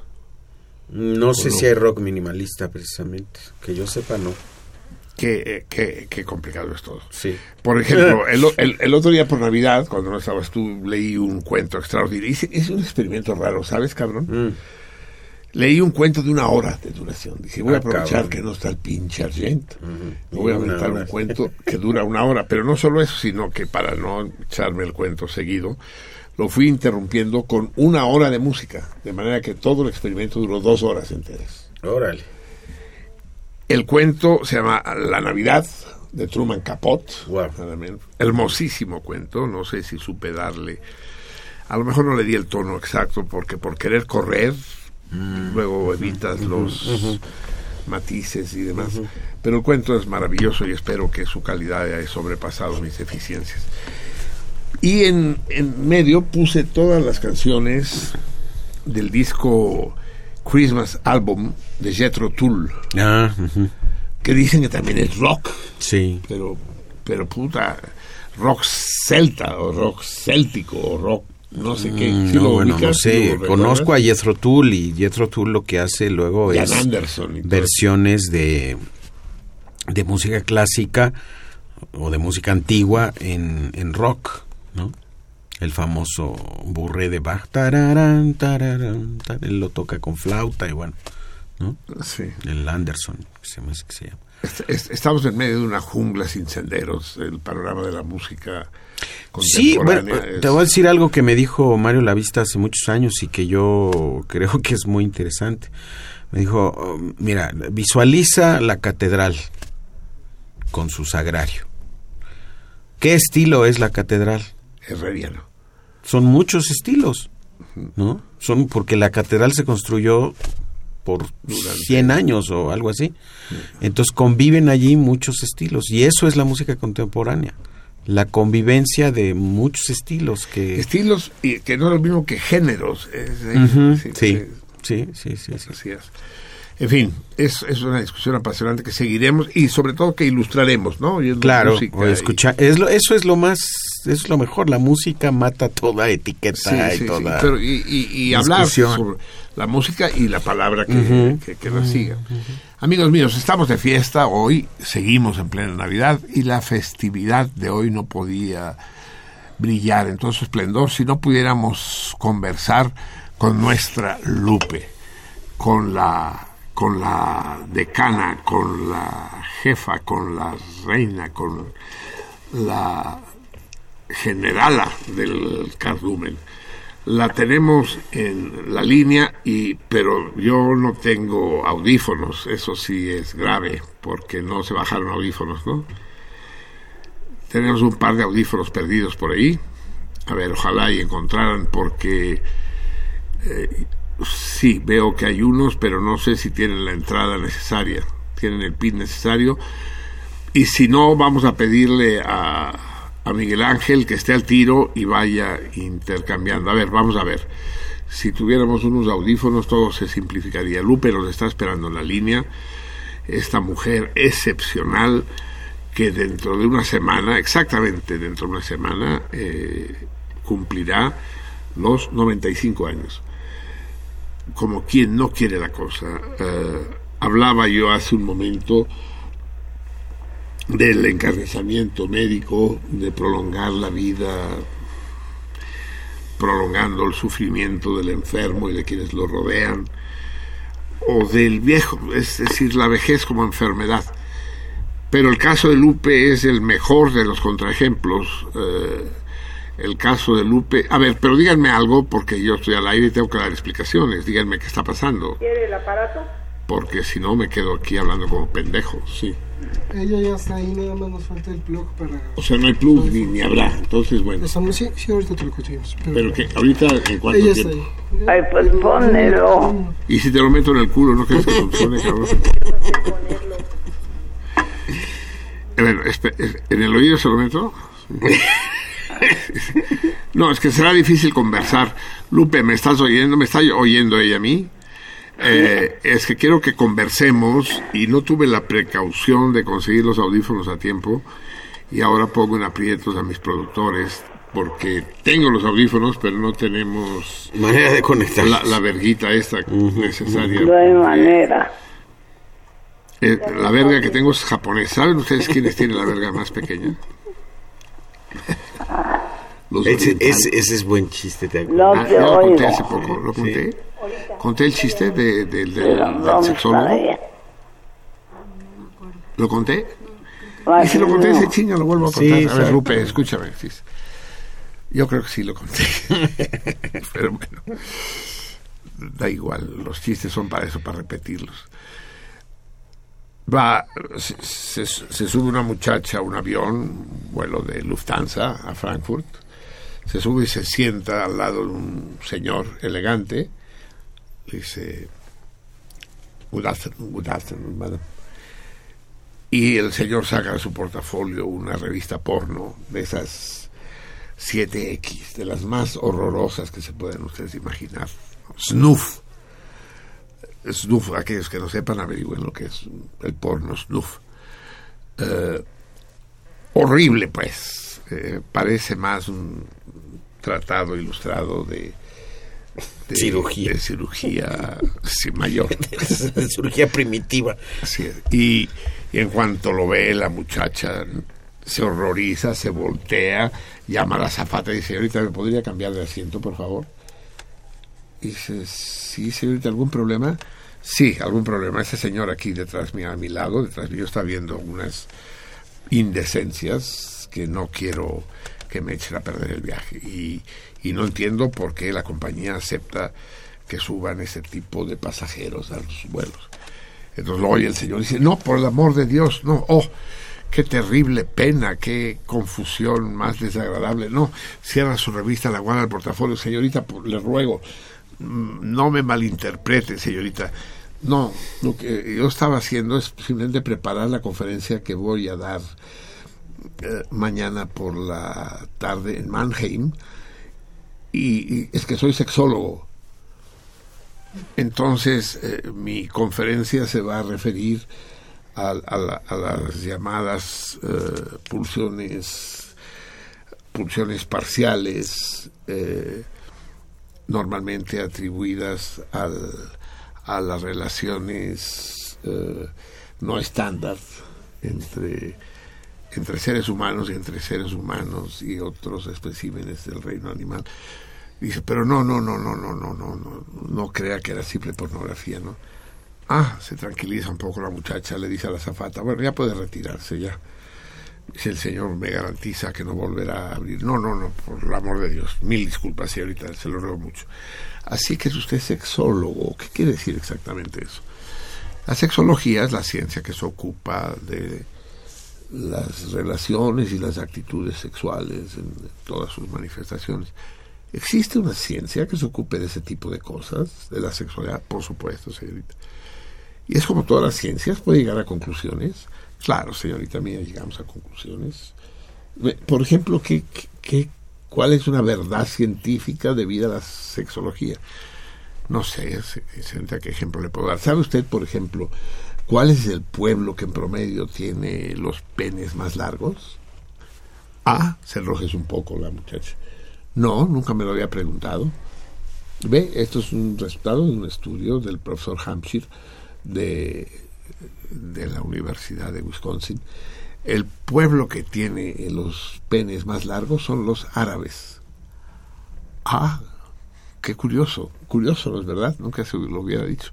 ¿Y sabe usted cuál es el pueblo que tiene los penes más anchos, de mayor diámetro, más gordos? No, no son ellos también. No, no, no son ellos, no. Son los vascos. Los vascos son el, es el pueblo con los penes más gordos. Oh, qué apasionante, qué interesante. Doctor, ¿cuál es su nombre? Dice eh, Ahmed Sugasagoita para servirle. bueno, yo creo que lo he contado siete veces ese chiste. ¿Qué pasó? ¿Qué vamos a hacer? Ya, ahí está. Ah. A ver, llegaron unos audífonos que parecen de esos que Solo tengo estos. Didi Didi Lidi, o ¿cómo se llama? Está muy feo, pero es el No, no, si no me importa lo feo, lo único que necesito es que, Que- que funcione. A ver. De momento no se oye nada. No se oye absolutamente nada. Uno, No, uno, uno, no, no funciona, no. uno, uno. No, nada. Estamos haciendo bastante el ridículo, quiero que lo sepan, ¿eh? Productores, Miguel Ángel. No, a ver, vamos a hacer la conversación, ya no podemos hacerla de otra manera. No funcionan. ¿Quieres conectarlos en otro sitio? ¿O quieres conectar algo? No, no funciona. Y Lupe esperando pacientemente. ¿Por qué, por qué es Lupe y por qué? Porque tiene la inteligencia y la paciencia de, de- de- de la mujer excepcional que es. Ya deja eso así, ya me, me, me agacho, hago lo que sea, pero... Uno, A ver. uno. Ya, ya, ya, ya, bájale, bájale, cabrón, que me estás rompiendo los tímpanos, cabrón. Ahora, ahora sí ya funcionan eso, lo que ya no funciona son mis oídos, güey. ya te quedó sordo, Marcelino. A ver. Hola, Lupe. Lupita, ya estamos aquí, ya estamos aquí, querida Lupe, perdón, perdón, perdón. Perdón, perdón, perdón. Sí, hombre, está bien. Ya, sa- ya sabes, ya sabes que, Sí, que- que- sí, ya. cómo funciona tu programa, cómo Ya, funcionamos. Además ya te conozco. Si no me conoces tú, no me conoce nadie, querida Ah, no, hombre. Pero, pero démosle las gracias al 3, al 5 y al Miguel Ángel que se pusieron a, a correr como locos los productores y el operador para conseguir estos audífonos de, de, de muñeco, pero que sirven a perfección y que nos permitirán hablar. Querida Lupe mía, ¿cómo pasaste el- el- la Navidad, el Año Nuevo? Hace tiempo que no hablamos tú y yo y que no hablas con los salmones. ¿Cómo que? ¿Cómo pasaste la Navidad y el Año Nuevo? Pues mira, la Navidad la pasé con mis nietos. Con aquí, en el departamento de José Luis. Con José Luis. Así es. La José. Navidad. El año nuevo no quise salir. Es demasiado complicado para mí. Ya sabes. Sí, ya lo sé, ya. Pero, Eh, entonces preferí quedarme y te estuve escuchando en el programa. ah, eso, eso es una, una gran noticia. Lam- lamen- lamento que te hayas quedado simplemente por tus dificultades motrices, pero me alegra inmensamente que nos hayas oído. Bueno, sí te escuché.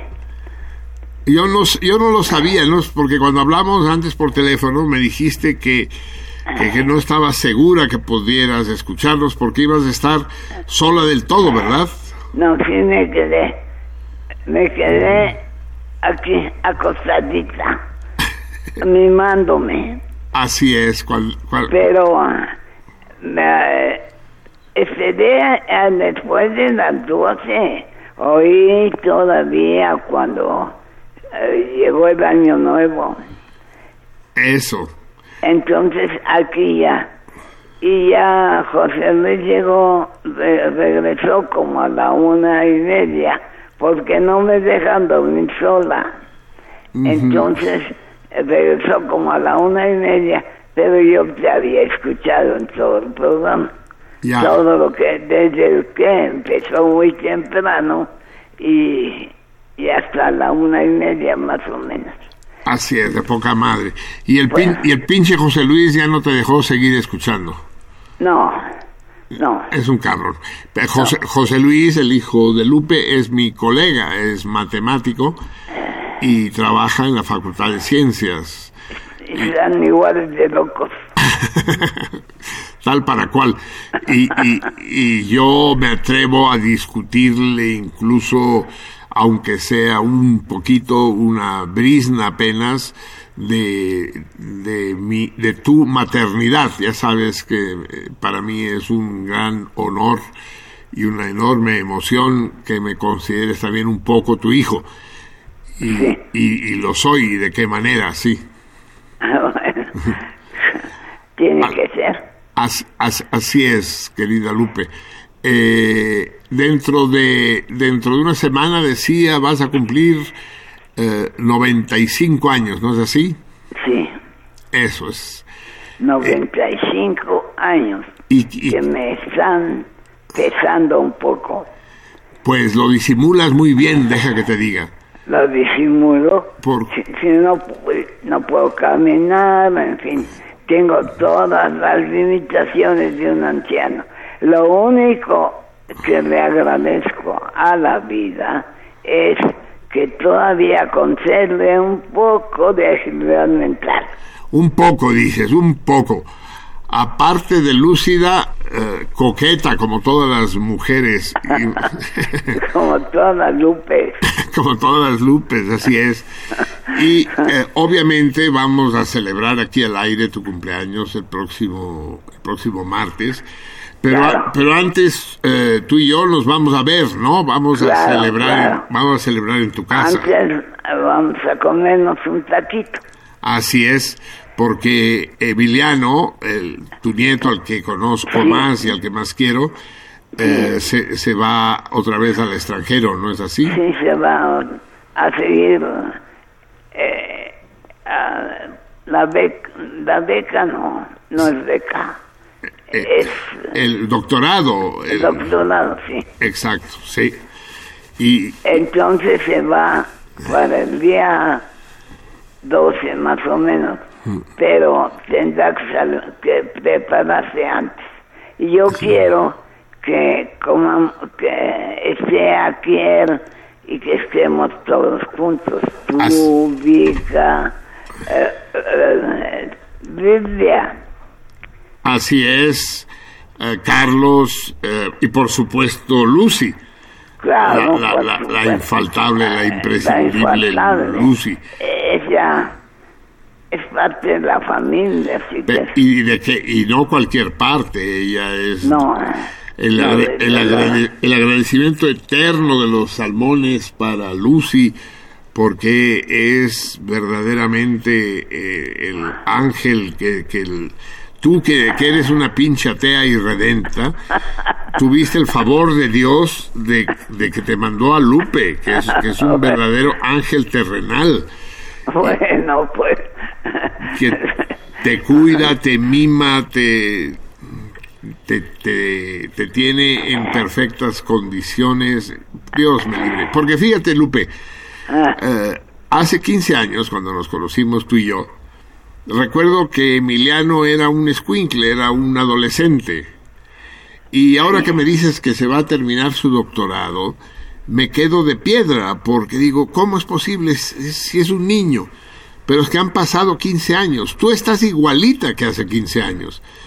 Pero, pero tu nieto Emiliano pasó de ser un niño a ser un hombre con todas de la ley.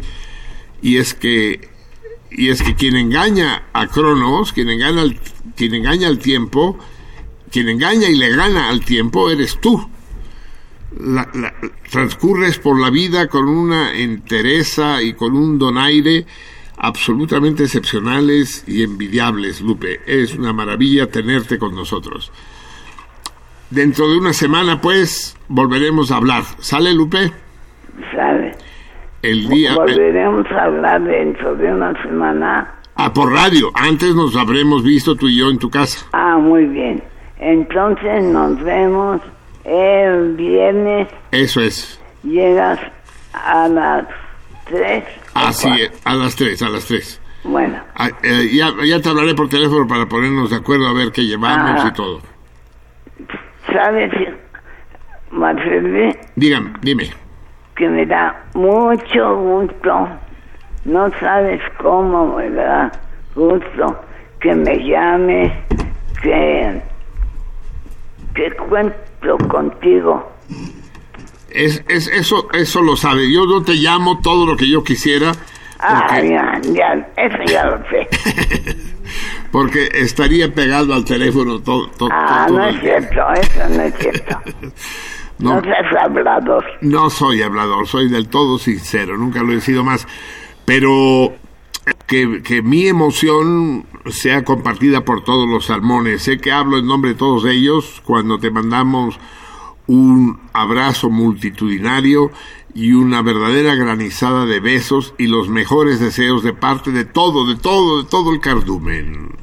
Lupe. Y para mí ahí, ahí van también con el mismo cariño para todos, para todos, para todos, mi amor de Salmona, abue- eh, Salmona Madre. Así es, la salmona madre. Que sigas Bueno. pasando una excelente noche y estaremos otra vez juntos, o estaremos juntos eh, en directo el viernes y aquí con todo el cardumen el próximo martes. Un, Bueno, muy una- bien. un abrazo muy Nos apretado y muchísimos besos, querida Lupe. Adiós. Hasta allá. Muchas gracias por los abrazos y los besos. Son todos tuyos, mujer. y las felicitaciones y los recuerdos. Bueno, Hasta allá, querida. adiós, corazón. Lupe. Ay, chinga, ¿y tú qué? Porque dice, dice, si estás oyendo el programa, dice, dice el Javier que te manda también él en persona un montón de besos y abrazos. Es que teníamos un solo par de auriculares y, Sí, no- y, sí. y nadie pudo oír la conversación más que ustedes en sus casas, Salmones, la gente que estaba aquí en el estudio, el Argien incluido, no. Eh, vamos a escuchar música navideña, amigos míos, para... eh, vamos a escuchar varias versiones. ¿Ah, sí? Eh, ya te estoy pisando. No, está bueno, está bueno. Está bueno. Una de las canciones, tal vez la canción navideña más popular de todas es el Fum Fum Fum, que ha sido traducida a muchas lenguas. Eh, en, en particular al español. Eh, fum Fum Fum, que quiere decir humo, humo, humo.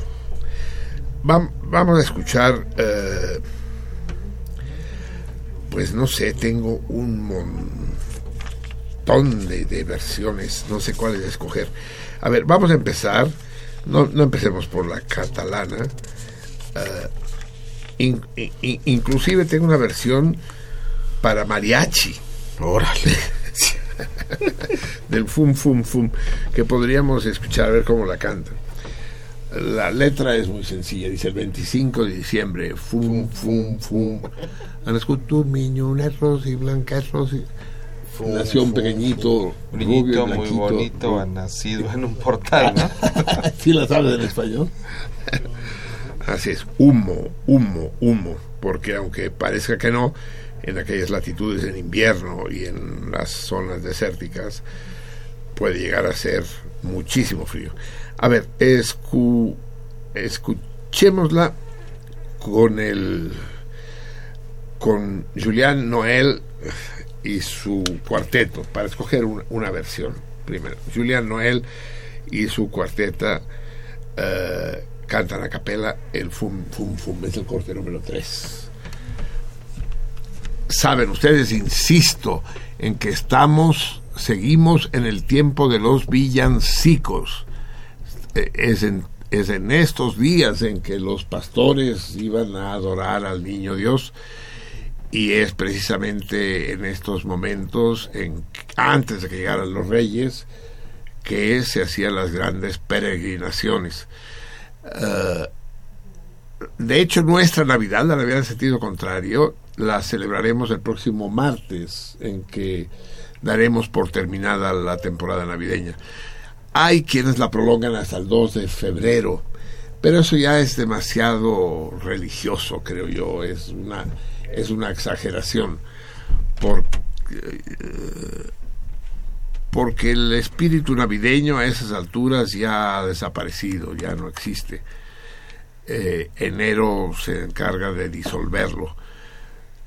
Pero hasta el Día de Reyes nosotros mantenemos la Navidad. Lo que pasa es que aquí se nos atraviesa, eh, queda entre dos programas y lo terminaremos la próxima semana. Eh, efectivamente habíamos cometido un error y ya nos lo aclaró el 5 y resulta que hoy estamos no en el no en el día conejo como había dicho antes sino que hoy es el día Gres el, día de Alberto Díaz de Cosío el día de la cerámica de alta temperatura y que el día de ayer fue el día pizarra la pizarra es esta piedra que es caliza la piedra pero es, es negra yo eso es lo que sé de dónde la palabra pizarrón. Todo el Pirineo catalán, todos los pueblos del Pirineo catalán, que son muchísimos, ¿saben ustedes cuántos? ¿Sabes? A ver, Javier, acércate de los micrófonos. Son más bien macrófonos. Mira este cabrón. Este es un macrófono, cabrón. Este no es micro, güey. Es una madresota, sí. sí eh, eh, te- te- ¿Sabes cuántos municipios hay aproximadamente en México, en el país? No, NPI. Unos dos mil. Dos mil. Unos dos mil hay. So- solo, solo en Chiapas hay como 700. Digo, en Oaxaca, que es el que más tiene, como 700. Dos mil municipios. Tiene dos millones de kilómetros cuadrados. México, dos mil municipios. Cataluña tiene 30 mil kilómetros cuadrados. Es decir, es casi la, la centésima parte de México. ¿Sabes cuántos municipios? ¿Saben cuántos municipios hay en Cataluña? Mil. Ah, claro. La mitad de los municipios que hay todo, en todo México. Porque es como un nacimiento esa chingadera. Es decir, es, es todo chiquito y todo está así. Y de un pueblo a otro, como dice la canción de Jack, desde el campanar, desde el campanario de tu pueblo siempre puedes ver el campanario del pueblo vecino, ¿no? Y escucharemos este, esta bellísima canción de Jack. Eh, eh, mi país es tan pequeño. Y, y, el gran verso de Peracuart, del gran poeta Joan Uribe, llamado Pedro IV, dice, y una patria tan pequeña, tan pequeña, que la sueño entera. Pues en esta, en esta, en este país tan, tan eh, adorablemente amontonado, como un, exactamente como un pesebre, como un nacimiento, eh, se canta el fum, fum, fum, humo, humo, humo. Escuchémoslo con el con el cuarteto de Julian Noel a capela. In December long ago, sing foom, foom, foom. In the sky a star aglow, sing foom, foom, foom. Over tiny Bethlehem town, over stable it shone down. There a band of shepherds lowly came to find the babe most holy, foom, foom, foom. Born today is Christ our Lord, sing foom, foom, foom. By the heavenly host adored, sing foom, foom, foom. Join me now to sing his praise, joyful voices let us raise. In the merry Yuletide season, sing we therefore with good reason, foom, foom, foom. All ye people everywhere, sing foom, foom, foom. Lay aside your every care, sing foom, foom, foom. Cast away your every fear, let your heart be filled with cheer. For he brings to every nation wondrous tidings of salvation, foom, foom, foom. Qué hermoso, qué hermoso. Realmente una bella canción. ¿Por qué me gusta tanto la música a capela? A veces como que los instrumentos me estorban, cabrón. ¿A ti no? Sí. No, pero sí, sí. cargarlo, dice. No, que- cargarlo. No, pues es que esa es la, la- la música vocal, es como nace la música occidental, pues, ¿no? Así es. Y durante el Renacimiento fueron 300 años de polifonía que... Esto ya es un resumen, lo que acabamos de oír, pero tú oyes la polifonía del Renacimiento, Gesualdo, por ejemplo, Carlos Gesualdo es una cosa... Así es, maravilloso, ¿no? Sí. Sí, formidable. Eh, la voz como instrumento, ¿no? Exacto. Eh, vamos a escuchar ahora la versión del mariachi del cobre, cabrón. Que no sé dónde, dónde estará ese mariachi del cobre, es el corte 1. Vamos a ver, yo, ni, ni yo sé cómo suena. Veamos.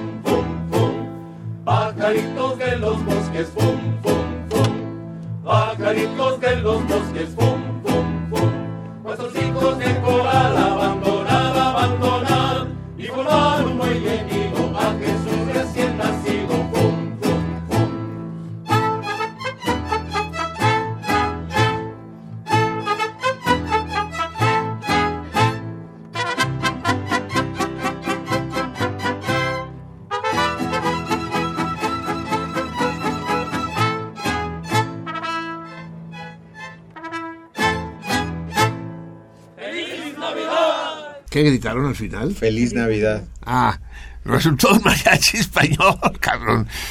25 de diciembre. no, sí. Les digo, lo, que hablábamos, ¿no? De la, de la mezcolanza, de la pérdida de barreras. Ya cualquier cabrón se atreve a cualquier cosa, sí. Pero en fin, no está mal, pues, sí, sí. Eh, vamos a oírla en catalán, va. Vamos, vamos a escuchar eh, una versión catalana de Mallorca, una versión mallorquina, para, para, no, para no escuchar la, la canónica. Y con eso ya habremos... eh, se las tendría que traducir, pero es que nos, nos llevaría mucho tiempo y, y tendríamos que repetirla una vez más. y sí. Por enfrente de la cueva pasa un diablo rabón. Los pastores cuando lo ven se le lanzan encima Fum, y fum, lo fum. dejan todo madreado. Fum, fum, fum. Escuchemos al Orfeón Mayorga de Ciudad de Mallorca. Ah, el que tú quieras, claro. No, el 6. Corte 6.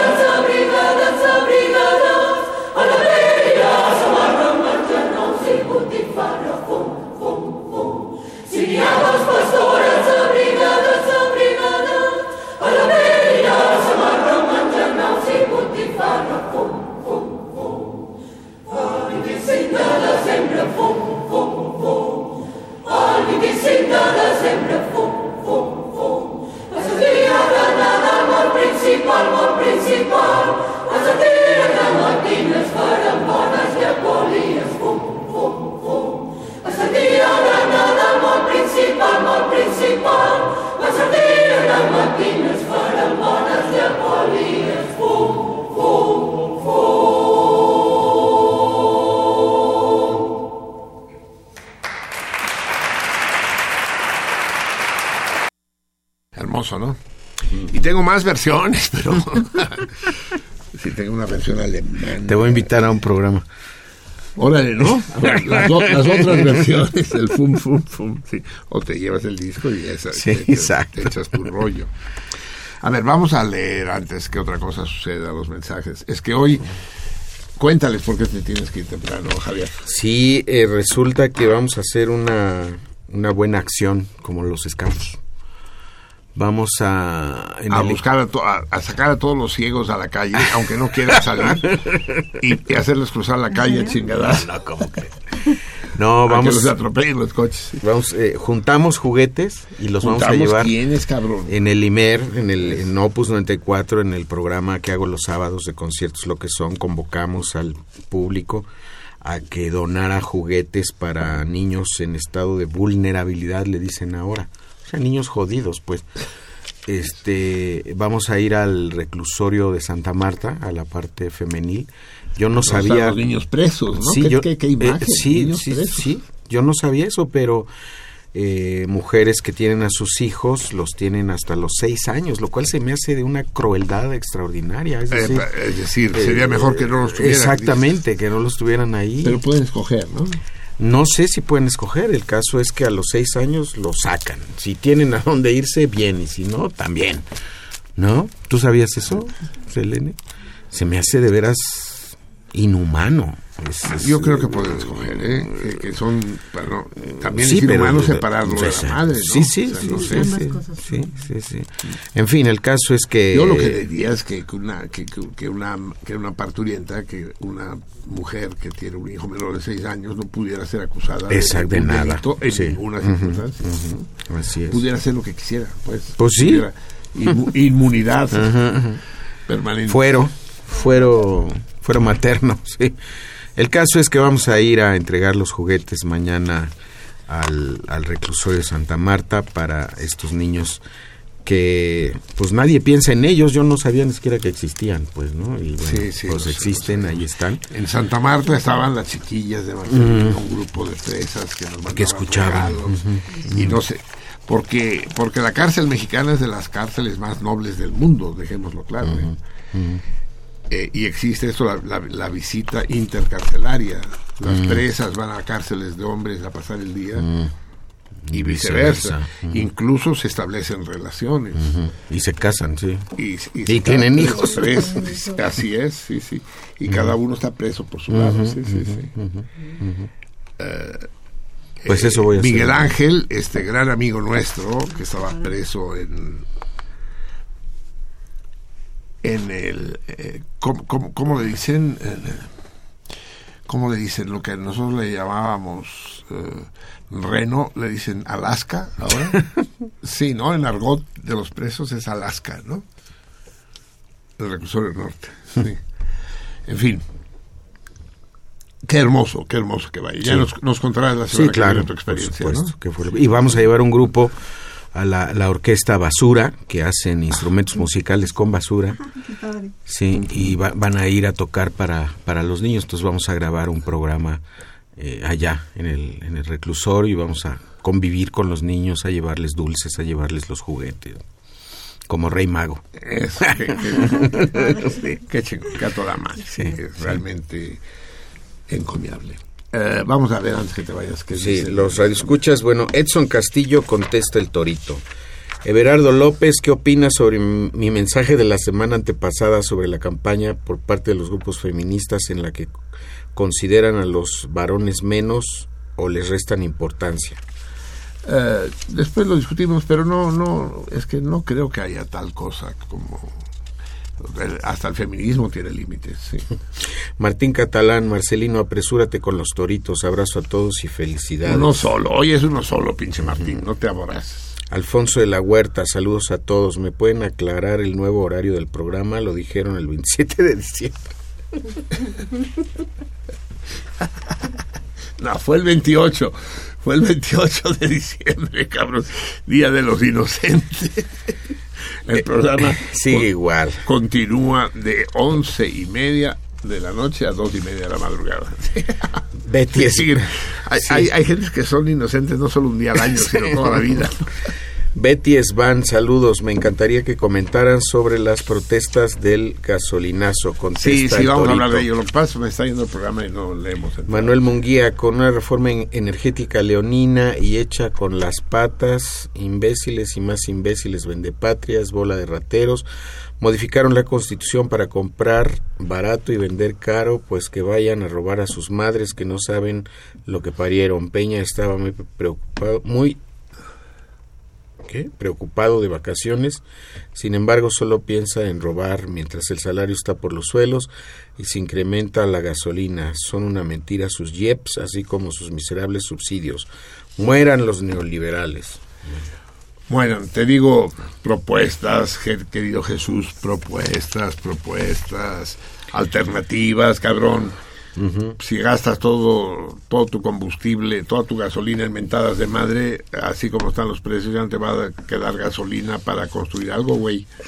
Germán Núñez contesta el torito. Jesús Acevedo, un, ace- un abrazo para Marcelino. Y para Platas, yo prefiero alegrarme por la reacción de la gente ante el gasolinazo e invito al público a sacar a sus niños de las escuelas particulares. Y matarlos, ¿no? Como decía, como decía, ¿quién era? Eh, Jonathan Swift. No.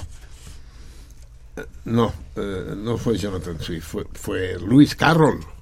O fue Jonathan Swift el que el que propuso que los irlandeses tuvieran muchos hijos para venderlos como carne. Fue Jonathan Swift, sí. Carlos Sánchez, la cosa parece seria y Cartens sugirió medidas más severas. Por eso salió del banco. Se ve que tuvieron fuerte discusión con Peña Nieto y Meade. Contesta el torito. A- a- ahora que se vaya Javier, porque no quiero tenerlo frente a mí, discutimos del gasolina. César Berlanga, saludos y abrazos para todo el cardumen desde el bello puerto de Mazatlán. Javier, ¿recuerdas el nombre del autor del cuento La Felicitación? No, contesta el torito. ¿Qué cuento es tú? No, no sé. El cuento La Felicitación. Ah, El cuento me suena, me autor suena. catalán. No sé. En Twitter, ¿qué tenemos, Miri? Ok, um, ¿O empezamos por Facebook? no, ya, ya, ya, ya estoy, ya estoy, ya estoy. Porque ya, si no me van a decir que, que estoy... Ay. Bueno, nos escribe Oscar Bell y nos dice... Ah, ya, ya, ya, perdón. Ya. Siga. Ok. Eh, el primer sentido contrario del año 2017 en Día Conejo como con la acostumbrada selección musical de también de tan buen gusto la salmoniza. Eso fue Oscar Bell. ¿La salmoniza qué dijo? No bueno, dirigida a nosotros. ¿Cómo? Perdón, es que Sí. estoy A ver, sí, organice un poco. su- a ver, un momento, por favor. Eh, no, ya quedamos que había un error ahí y que no es el día conejo. El día de ayer fue el día arduaz, pizarra. Y ya no acabé de decirles, nada de lo que empiezo tiene final. Es, eh, es en la vida, no solo aquí, en la vida, nada de lo que empiezo. eh, eh, eh, mi autobiografía se va a llamar Una vida inacabada.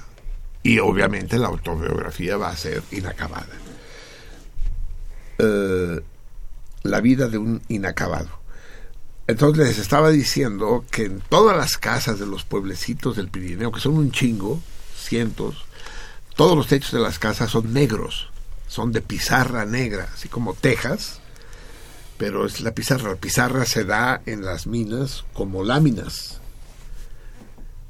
Por eso se usan como pizarrones de mano o de pared. Se usaban, pues. Y entonces eso da un, un tono muy especial a los pueblos catalanes del Pirineo. ¿no? Las casas de piedra, color piedra, y los techos negros, muy hermosos. Y quedamos que el día de ayer fue el día Pizarra. 13 nivoso, pizarra. Y el día de hoy es el 14 nivoso, gres, o arenís, si quieren decirlo, según la Real Puta Academia. Cashbo 7 dice, buenas noches amigos salmones. Hablando del gasolinazo, hay que aguantar a ver si se dispara la inflación, lo cual no creo. Alfonso de Alba Arcos, Phyllis Glass, músico académico contemporáneo, recurrente y deliciosa referencia musical de Radio Nam. Eh, menciónelo más, menciónenlo más seguido en, las en el programa. Philip Glass. Así es, Philip Glass. Pero yo, yo no sé, Javier, ¿da para escucharlo así solo o eso es música de elevador? Es música de, Pues es que tiene... de fondo. mm, tiene cosas bien y cosas... A pues, ver, que vamos, no. vamos a hacerle caso. ¿Qui- ¿Quién, quién lo sugiere? Alfonso de Alba Arcos. Vamos, Escoge, ¿no? Algo para que lo Vamos a traer algo, pues. Vamos a traer algo. Continúo. Alberto Montesinos. Buenas lunas. Por supuesto des- que Zapa es rock y del mejor maestro Platas. Usted sí sabe. O sea, me está mentando la madre a mí sin mencionarme, ¿no? O sea, al, al insulto... Veladamente. Al insulto añade el agravio del ninguneo. ¿no? Así es. Ah, Luis Melchor nos comparte el cartel de la película que vamos a proyectar este viernes en la Cinemágora. Sí, pero mire, lea solo los comentarios que llegan durante el programa, sí. Ok, bueno, eh, bueno, está bien. Ah, y bueno, Alfonso de, Al- de Alba Arcos nuevamente dice, Ay, hola, ahí le recomiendo este Fum Fum Fum. Feliz año a los amigos de Sentido Contrario. Y bueno, nos Y manda envía otra un- versión del fum fum fum. Así es. Y bueno, responden al Torito, el querido Dave, Jazz, Luis Millán, Art Watch, Oscar Bell y Fernando Escalona. Y bueno, Fernando Escalona también nos escribe y nos dice, primero que nada, un abrazo y un beso, querida Vika. Buenas noches y felicitaciones navideñas a todos los salmones. Y bueno, da la respuesta al Torito. Oscar Bell es todo por el momento. Muy bien, me vuelvo a temer que me vi barco, cabrón. Es que, es que es, es difícil, es difícil porque son, son muy, muy Anduve preguntando, ¿eh? toda la semana anduve viendo a ver si me podían decir cómo se llamaban los tubos de esos. Y no. O estoy rodeado de gente ignara y nadie supo decírmelo, o, o es que los salmones son muy fieles. Es que no, la diferencia es que ellos tienen elementos, se ponen a buscar. Sí, y- sí, sí, sí. Eh, ya les dije que hoy tenemos a la querida lunática en, en- en- cach- cachando sus, sus posts en Facebook. ¿Qué, qué nos dicen, Selene? Escribe José Teitud y responde. A ver, se escucha, es que estamos sin operador. A ver, dime si se escucha ahí o hay que mover el micrófono otra vez. Eso. A ver, no te muevas. No, no, no, no puedes mover la computadora. Más que operador, el Miguel Ángel parece gruero, ¿no? Que se llevan los coches mal estacionados. Bueno, José Teitud contesta el Torito. Eliseo Ortega. Hola a todos, buenas noches. Me reporto enfermo y en cama. Les mando un abrazo a todos. Pues sí, pues sí. Sana, sana. Contesta el Torito, Eliseo también. Si no sana hoy, No, va, sanará ten mañana. nuestra solidaridad. Lo padre de estar enfermos que todo el mundo lo mima a uno. Nosotros somos los primeros en mimarte a la distancia, querido. Así es. Alejandro Luna contesta el Torito. Hidalgo Garduño Gabriel Atacan, atacan los nucleos. también contesta el Torito. Eh, Moro Chaparro Te digo, se vienen en tromba. eh, nos dice buenas noches, abrazo a todos, feliz inicio del año 2017 a pesar de las novedades. Y contesta el Torito. Felicidades a ti, Morita. Julia Leticia Menes. Buenas noches amigos salmones, un abrazo muy fuerte de inicio de año.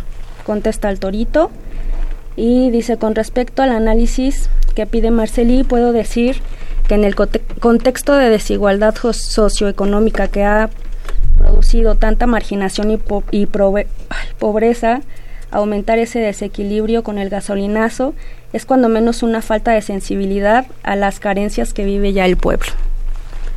Sí. Y Cuf- Cucafate contesta al torito. Eso es el querido Kakiko. Mm, Fernando Muñoz contesta al torito. Lucía Villarreal contesta al torito. Y nada más. Muy bien, vamos, vamos a ver, vamos a ver cómo, cómo nos va con el torito. Qué difícil es. Porque es peor poner un torito que nadie sepa. Y e- eso es muy fácil decir. A ver, ¿de qué color tiene el gorro el cuate que está en la en la tapa del disco de All Star Christmas. No, también lo sacan. también. Tendría que buscarlo de, alguna otra manera. Muy bien, amigos míos. Vamos a leer porque los niños presos en Santa Marta esperan a Javier mañana en la mañana y quiero que sea él el que lea los poemas, algunos poemas. Primero vamos a, a buscar la música que va a acompañar la lectura. Eh, vamos a leer a una enorme poeta catalana. Dije poeta, no poetisa. Hay poetisas y hay poetas. Ella es una poeta formidable. María Marcé Marsal. Eh, la vamos a acompañar con las escenas románticas de este gran compositor catalán que fue Enric Granados.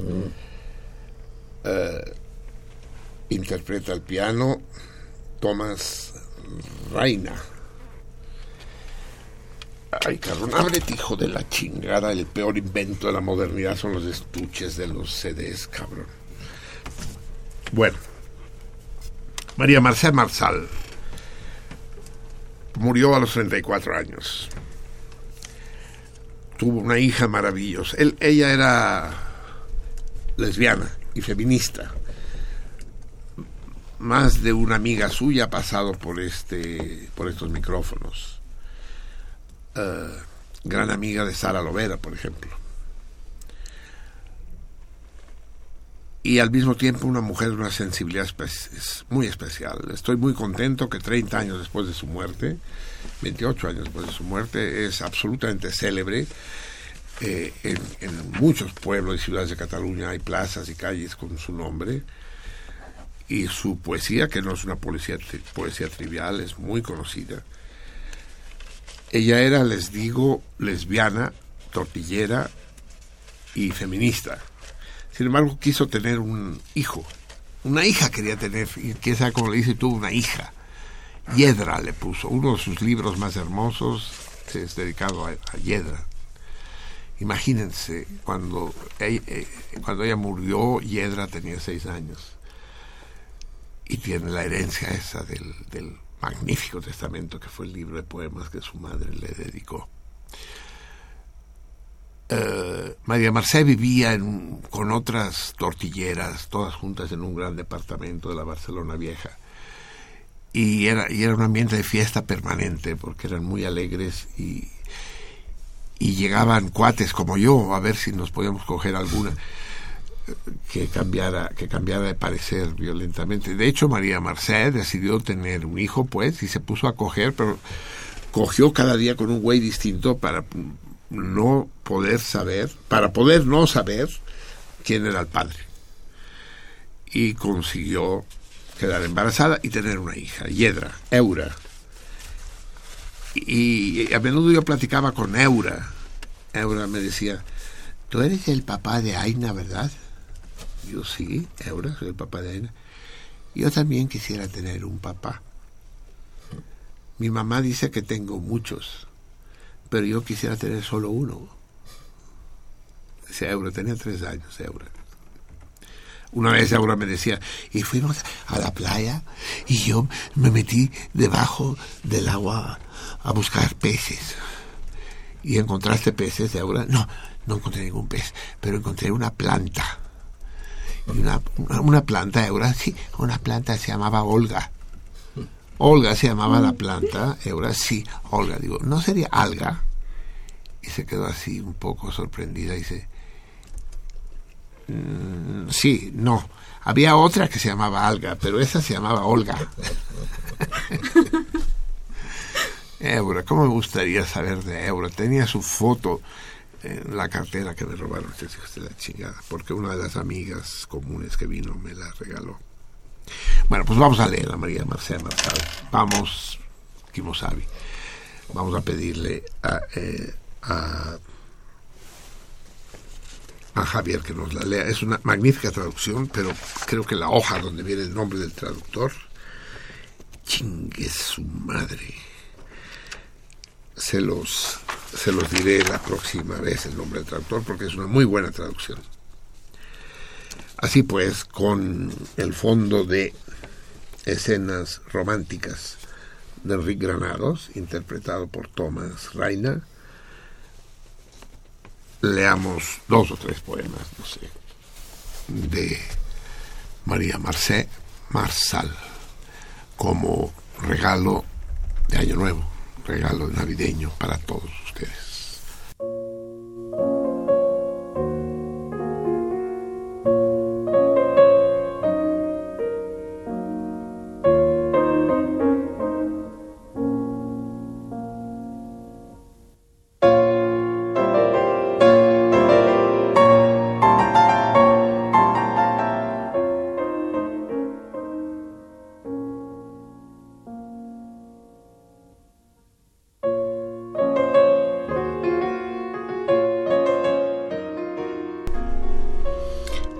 Para Ángela, hija oscura del fuego inextinguible, amor violento del desierto, coraje de palmera. Ángel no, sino Ángela rebelde, sin un cielo que perder o ganar. Solo, rígido, azul, la pregunta en abismo. Tienes agudo el filo, como astros que una luz de unas sombras de presa a sangre desarmaba y con cresta sangrante, brutalmente en el alba, han rearmado los gallos. Chillan los espolones arrancados, el miedo, la venganza del día que el cuchillo ha cegado. La pena calza orgullo de bota militar, y el mal busca las altas torres en que colgar la alegría jirón de bandera robada al enemigo. Amor violento de un desierto sin espejismos.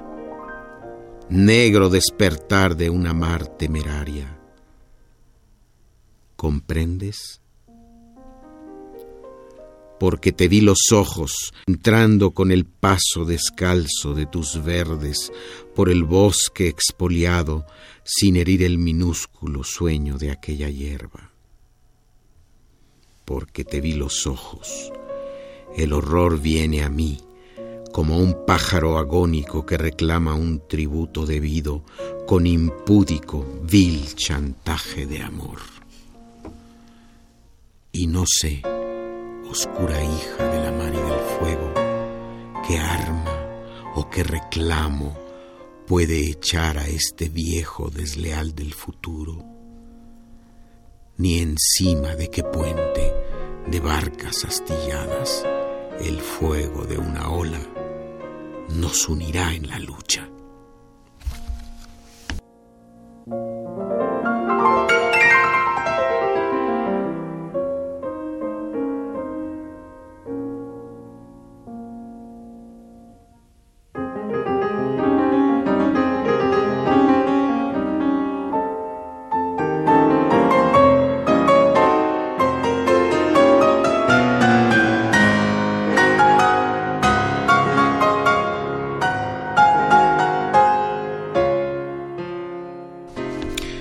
Toda mujer adora a un fascista, Silvia Plath.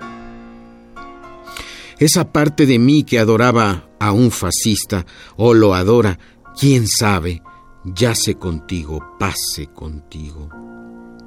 No le espanta la tumba. Llamada desde siempre al reino más oscuro, muere contigo y vive de ti.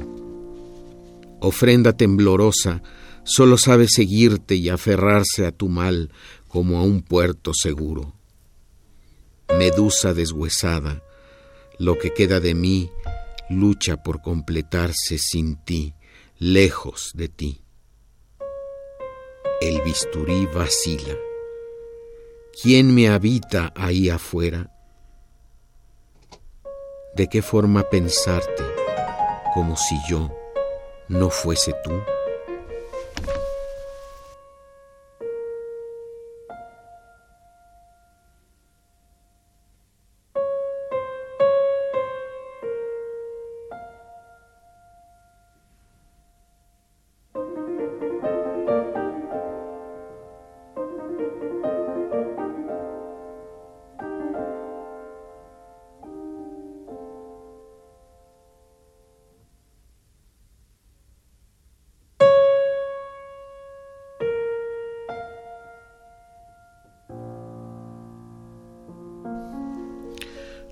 El camino que me llevó a ti. No sé quererte sin el fardo de sombra que mi espalda ha deformado, como los desperdicios más obscenos a contraluz del canto que ahora nace. No sé quererte sin el peso, peso muerto que lastra barca y sombra, como el ala baldía del delirio a contraley del angustioso sueño. No sé quererte sin la muerte. Zarpa el amor, demente como un rey, que envenenado busca su remedio en alta mar y en plena noche. A contraluz, a contraley, no sé quererte sin la muerte.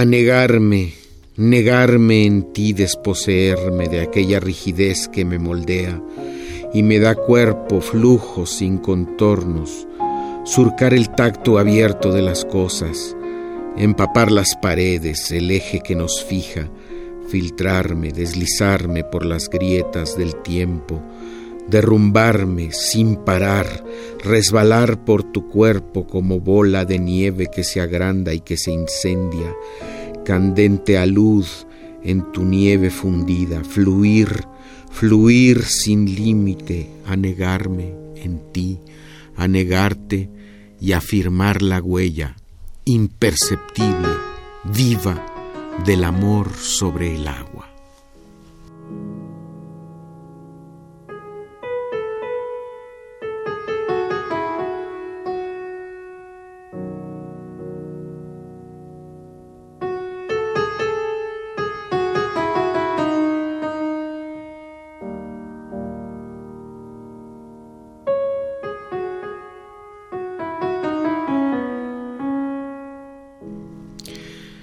Te amo cuando te sé desnuda como niña, como una mano abierta, como un reclamo agudo y tierno que me llama desde un árbol desnudo, como un pez que ha olvidado que existen los anzuelos, como un pez asustado que ha mordido un anzuelo, como el daño en los ojos del niño mutilado en el sueño, en la carne, como sangre que emana desnuda como sangre.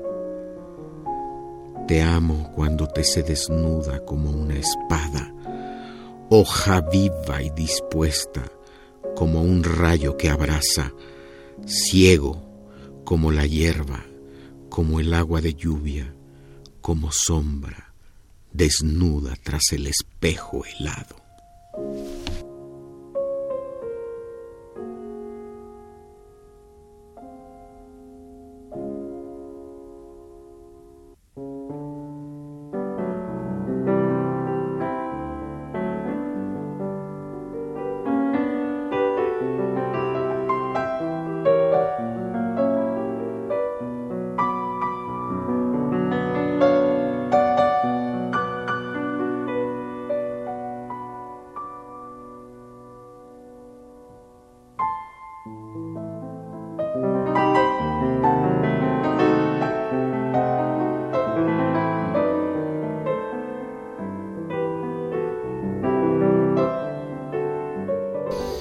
De Cau de Yunes, cubil de lunas, consigna.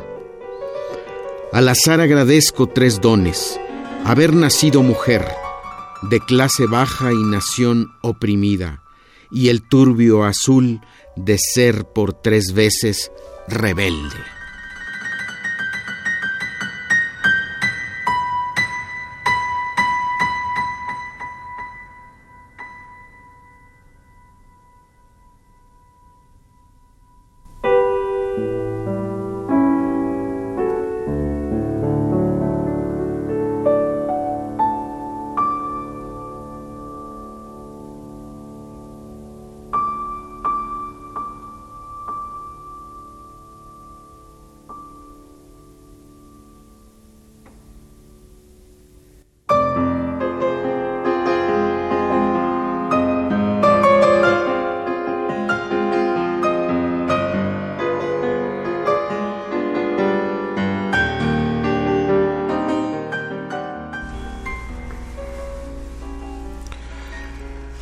María Marcé Marsal, Javier Platas, Enrique Granados, escenas románticas, Thomas Reina,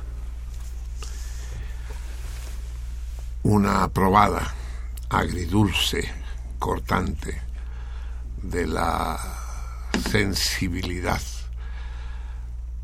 que algo tiene de tierna y agresiva de María Marcé, María Marcé Marsal. La volveremos a oír y, y un día, prometo, un día traeré aquí a Eura, aquella niña que conoció bajo el agua una, una planta que se llamaba Olga, que nos platique de qué recuerda de su primera infancia, qué recuerda de su madre. El, Platas, hablando de niños, se nos va porque no quiere llegar desvelado a, a visitar y festejar a los niños presos. Muy buenas noches a todos. Feliz Día de Reyes. Así es. Nos vemos, querido Xavier, nos vemos el próximo martes. Bien, amigos míos, es, es ya es tarde, faltan cuatro minutos para las dos de la mañana de este día Gres 14, mi bozo. Y no he hablado de del, del llamado gasolinazo y es necesario hablar porque pues hay que hacer lo que todo el mundo hace y hay que hablar de lo que todo el mundo habla. Esa es la consigna, ¿verdad? Hacer lo que los otros hacen. ¿A dónde va Vicente? ¿A dónde va la gente? Lástima que, que este magnífico refrán español, uno de los grandes refranes de la lengua española, de los más sabios, haya sido utilizado en la campaña de, del tal Fox. Pero ¿A dónde va Vicente? ¿A dónde va la gente? Es decir, lo que yo he llamado no el borreguismo, sino el rebañismo. A ver, vamos aclarando un poco las cosas. A mí me sorprende con qué facilidad la gente, mucha gente, habla con todo esparpajo de economía y considera que la subida de los precios de la gasolina es o una chingadera o una pendejada, o ambas cosas al mismo tiempo. ¿Por qué? Porque lo saben, carajo. Porque no es necesario estudiar, ni preocuparse, ni ser economista. La economía es tal vez la más oscura, la más compleja de las ciencias. Tanto que ni ciencia es. Porque las ciencias ocupan de objetos. Aquello que tiene como objeto un sujeto, es decir, al hombre, ya no es ciencia, porque el sujeto miente, el sujeto es caprichoso. Entonces, lo que es la psicología, la historia, la sociología o la economía no son propiamente ciencias. Pero no es tan fácil pronunciarse. Lo que pasa es que la gente que, que se pronuncia con facilidad, pues cualquier cosa que suceda le es útil para pronunciarse. Lo único que quieren es poder expresar las opiniones que ya tienen hechas de antemano. No es necesario que los hechos se produzcan para pronunciarse. Ellos ya se pronunciaron antes. Peña Nieto ya era un hijo de la chingada desde antes. La subida de los precios de la gasolina no hace más que confirmar lo que ya sabían. Y así van los pobres de espíritu, de confirmación en confirmación. Nunca descubren nada, nunca se enriquecen, nunca modulan, nunca apuntan mejor. No. Están instalados en el chingue su madre y, seguirá siendo chingue su madre. Va- vamos a decir las cosas con claridad. Realmente sí es catastrófico que la gasolina suba un 20%. Es catastrófico que lo que costaba 5 pesos ahora cueste 6. Sí hay para rasgarse las vestiduras. Las otras cosas van a subir, pero sí, siempre suben, carajo, siempre sube, todo sube. El problema que tenemos que poner es exigir que suban los salarios en consonancia, porque ya anunciaron que va a subir la luz, que va a subir el transporte público, el metro, hasta el precio de los pasaportes va a subir. Yo cuando me quiera pelar de este pinche país me va a costar carísimo. Claro que sube las gasolinas eh, de de de, mil de 2000 de 2010 a 2013 las gasolinas, tanto la Magna como la Nova, subieron como el 50%, no el 10%, el 50% en subidas paulatinas. Y sí, hubo descontento y alguien, pero claro, como, como era el PAN, como era Calderón, nadie hizo gran desmadre. Estos güeyes que andan en la calle haciendo mítines y más, están realmente tan afectados, tan, tan desesperados, porque en lugar de, de, de pagar 100 pesos van a pagar 120 en la gasolinera. Sí, pura madre, están simplemente utilizando el pretexto, son los mismos, son, son los, los putos nacos de la sección 22, son los, los, chairos de mierda, son ellos los que están armando el desmadre. Y dice, ahora es cuando. ¿Ustedes creen que López Obrador está triste o alegre por el gasolinazo? Díganmelo, díganmelo. ¿Se preocupa porque el, el país acaba de recibir un golpe mortal? ¿O se regocija? Dice de poca madre, que se llevó la tiznada este güey. Claro que se regocija, hombre, claro que se regocija. ¿Por qué subió el precio de la gasolina? Pues es, yo qué sé, es muy complicado, amigos míos. Sé algunas cosas. Algunas que muchos de los que andan en la calle ahí cerrando vialidades, porque además cerrar una vialidad, cerrar una calle o una carretera, es una hijez de la chingada intolerable por imputado que esté uno, es, es una medida fascista del más oscuro nazismo. No se puede chingar a la gente porque estoy imputado. Ahora no pasa nadie, cabrón. No, pero ¿y yo qué culpa? Te, pues no tendrás ninguna culpa, pero estoy imputado, cabrón. Y quiero chantajear al gobierno. Quiero recurrir al chantaje. La más sucia de las maniobras de las que puede incurrir un ser humano, el chantaje. El chantaje es peor que la corrupción, peor que la mentira, peor que el robo. El chantaje. Pues si no me das lo que te estoy pidiendo, pues no desbloqueo Cuauhtémoc. Yo lo sufro, lo sufrimos diario con Vicar. Toma Cuauhtémoc, porque ahí está la zagarpa. Y llevan a los pobres pies descalzos de los campesinos acarreados que ni saben, ni la deben, ni la temen. Vas porque te súbete al camión y vas y te paras ahí, cabrón porque los líderes vamos a sacar tajada. Y cierran Cuauhtémoc. Y ahora están cerrando un chingo de, de calles y carreteras. En abierto, chatay. Vamos a armar el borlote. Lo único que necesitamos son coartadas, cabrón. ¿Y de qué viven? Porque si cierran y están preocupados porque no tienen dinero, ¿de qué viven? Ah, no, pues viven del dinero que les dan por el claro, chantaje, claro, pues. por eso, o- obvio. Pero eso es lo que la gente no se da cuenta. Sí. Entonces, vamos a ver, eh, les decía hace rato, si renunciamos a la, a la perspicacia y a la suspicacia, ya lo chingamos. Pero también hay que aprender a hacer análisis y síntesis, ya se los dije. Partir el todo en pedacitos y ver pedazo por pedazo, y luego juntar los pedazos y ver qué, pasó con el todo. Ah, ¿Qué sabemos del aumento de los precios de gasolina? Aumento que no es descabellado, ¿eh? ya les dije, de 5 pesos pasó a 6 pesos. Es grave porque es la gasolina y eso repercute el precio de las otras cosas, digamos, pero de ese orden, pues. Mm, Nada del otro mundo. Eh, ay, sí, los pobres, sí. El pobre muerto de hambre, que, que ahora a, su a su BMW llenar el tanque le va a costar 800 pesos en lugar de los 650 que le echaba su BMW. ¿Quién le manda al pinche BMW tener el tanque tan grande, cabrón?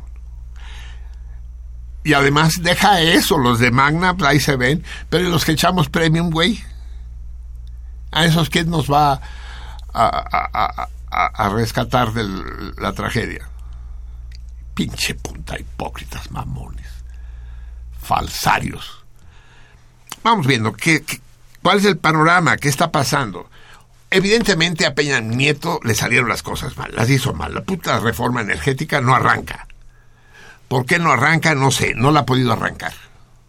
Y es que el pedo del petróleo es un pedo muy delicado. Este güey se puso con Sansón a las patadas, se puso con la reforma en telecomunicaciones, la reforma educativa y la reforma energética. ¡Uta madre! Se rifan chingadazos y él compró todos los boletos, cabrón. Está cabrón, el pedo del petróleo está muy cabrón en el mundo entero. Entonces empezaron a pasar cosas que no estaban previstas. Primero se desploman los precios del petróleo y Pemex se va a la verga. Pemex empezó a vender el petróleo a poco más de 20 pesos del barril. Después, cuando Pemex baja su producción, suben los precios y eh, se duplican. Los precios del petróleo subieron en 2016, no 20%, subieron el 100%. Pemex está vendiendo ahora al 45 pesos al barril, pero está produciendo solo 2 millones de barriles diarios, cuando la producción de Cantarel solo hace 30 años era de 6 millones. Pemex, como bien dijo Raúl Moreno hace un momento, pues está eh, en, los estertores de la muerte. Él dice que se va a salvar Pemex, yo no lo tengo claro, pero para salvarlo hay que meterle lana. A ver, imaginen ustedes eh, que heredan un terreno, usted, Mivi, hereda un terreno de 100 hectáreas. ¿No? Ahí por Tultepec. Ay, no. ¿Por qué? 100, 100 hectáreas. Entonces ya, ya es usted millonaria. Ah, bueno. ¿No? Ya, puta, 100 hectáreas es un chingo de terreno. Dice, ya eres millonaria. ¿No? Estás tú bien. Ahora, ponlo a producir. Y dice, ay, cabrón, ¿y qué hago? Pues tienes el terreno, cabrón. Pero sí, pero no tengo más que el terreno. ¿Qué hago? ¿Cómo le hago? Pues lo único que puede hacer es o venderlo o endrogarse para poderlo hacer producir. Si no tiene con qué hacer valer el terreno, pues no funciona. Tenemos petróleo en México, pero ¿cómo lo hacemos valer? De poca madre Cárdenas eh, expropió las compañías petroleras. Sí, cabrón, pero ahorita hay que... Ya solo nosotros podemos extraer y comerciar el petróleo, pero para eso tenemos que tener cómo. Tenemos que tener las plataformas, tenemos que tener los pozos, tenemos que tener las refinerías, tenemos que tener los ductos, tenemos que tener los buquetanques. No son habas, cabrón. Son muchos miles de millones de dólares, billones de dólares los que están en juego ahí. ¿Y de dónde va a salir? Los irresponsables de turno hacen las cuentas fáciles, pues para ellos el, horario, el erario es infinito. Así como para mí el horario es infinito, para ellos el erario es infinito. Pues no debieron subir el precio de las gasolinas. ¿Y qué pasaba si no subían el precio de las gasolinas? A ver, eh, amigos míos salmones, ¿qué pasa si no pasa nada? Es decir, la subvención que el Estado otorgaba a las gasolinas, que es lo que se suprime, era aproximadamente 200 mil millones de pesos al año. 200 mil millones de pesos al año. Es decir, un 2 seguido de 11 ceros de pesos al año. Entonces, ¿por qué no lo sigue dando, cabrón? Bueno, porque, porque el dinero que se gaste en algo no se lo puede gastar en otra cosa, pues. El problema es, no es tan difícil, cabrón, no es tan difícil. Si hay malos manejos, pues hay que denunciarlos y decir, hay malos manejos. Pero no puede uno aventarse así al, al, a, lo a lo alegre, alegremente a decir, no, pues que Javier Duarte es un ladrón. ¿Quién lo dice? Pues todo el mundo lo dice. Se clavó 8 mil millones de pesos. ¿Quién lo dice? La prensa lo dice. Eh, ¿Algún juez lo ha dicho? ¿Está condenado por, por fraude? ¿Condenado por robo? No. No, está acusado. Y es prófugo. Pero si no sabemos distinguir entre estar acusado, estar prófugo y estar condenado, estamos jodidos. Los únicos que tienen derecho a condenar a alguien en este país son los jueces, nadie más. Pero los jueces son una bola de tranzas y corruptos y demás. Pues entonces, ni modo, cabrón. Pero no porque los jueces sean tranzas, el juez vas a ser tú, hijo de la chingada. No porque los jueces sean corruptos, vas a ir a mí quién es corrupto y quién no. O que la jornada anda con dos alitas y una, un, un halo encima de la cabeza. Y quien dice la jornada dice Milenio, dice Excelsior. No, cabrón. Si no hay en este país eh, gente digna de, de crédito que pueda erigirse en juez, pues vamos a ver qué hacemos. Yo tengo claro lo que hay que hacer. Los que no parecen tenerle claro son los que andan tomando gasolinas por la calle. Hay que hacer una revolución. No solo este país, este mundo no tiene otro remedio, cabrón. Voltear esta chingadera al revés, esta madre ya se pudrió. Recuerden que corrupción quiere decir podredumbre. Porque esto que sucede aquí sucede en todo el mundo, no es nada particular. Y ahora sí, ay, qué triste empezamos el año, porque la gasolina en lugar de costar 100 pesos va a costar 120. Sí, de plano, es una desgracia tan grande. Y cuando el jitomate en lugar de costar eh, 18 pesos el kilo vale 70, como acostumbra suceder, luego, ¡pum! Hace rato antes que usted llegara hablara del, hablaba del lenguado, de cómo comíamos lenguado diario en la casa, por estaba barato y después ya no pudimos volver a probar el lenguado.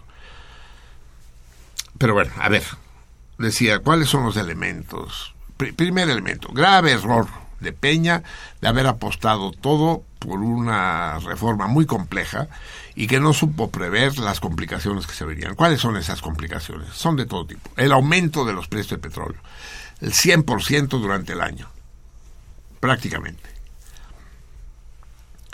Eh, la disminución de la producción de Pemex, al 100% en, en, en dos años de disminución de producción. La mitad de la gasolina que se consume en México es importada, ¿sabían ustedes de eso? Porque no hay refinerías en México para producir gasolina. Pues construyanlas. A ver, construyanlas ustedes, pendejos, en lugar de andar tomando gasolineras, construyan refinerías. Ah, pues yo no puedo. Bueno, pues el gobierno tampoco puede. O sea, ¿o de dónde? ¿O cómo? Pidiendo prestado, endeudándose. Y después a ver cómo se paga la deuda, ¿no? Y las moratorias y los fobaproas. Y, a ver, vamos poniendo las cosas en su lugar. Entonces, esos son dos elementos, la subida de los precios del petróleo, el descenso de la producción de Pemex. Pero hay más, el triunfo de Trump, la devaluación del peso.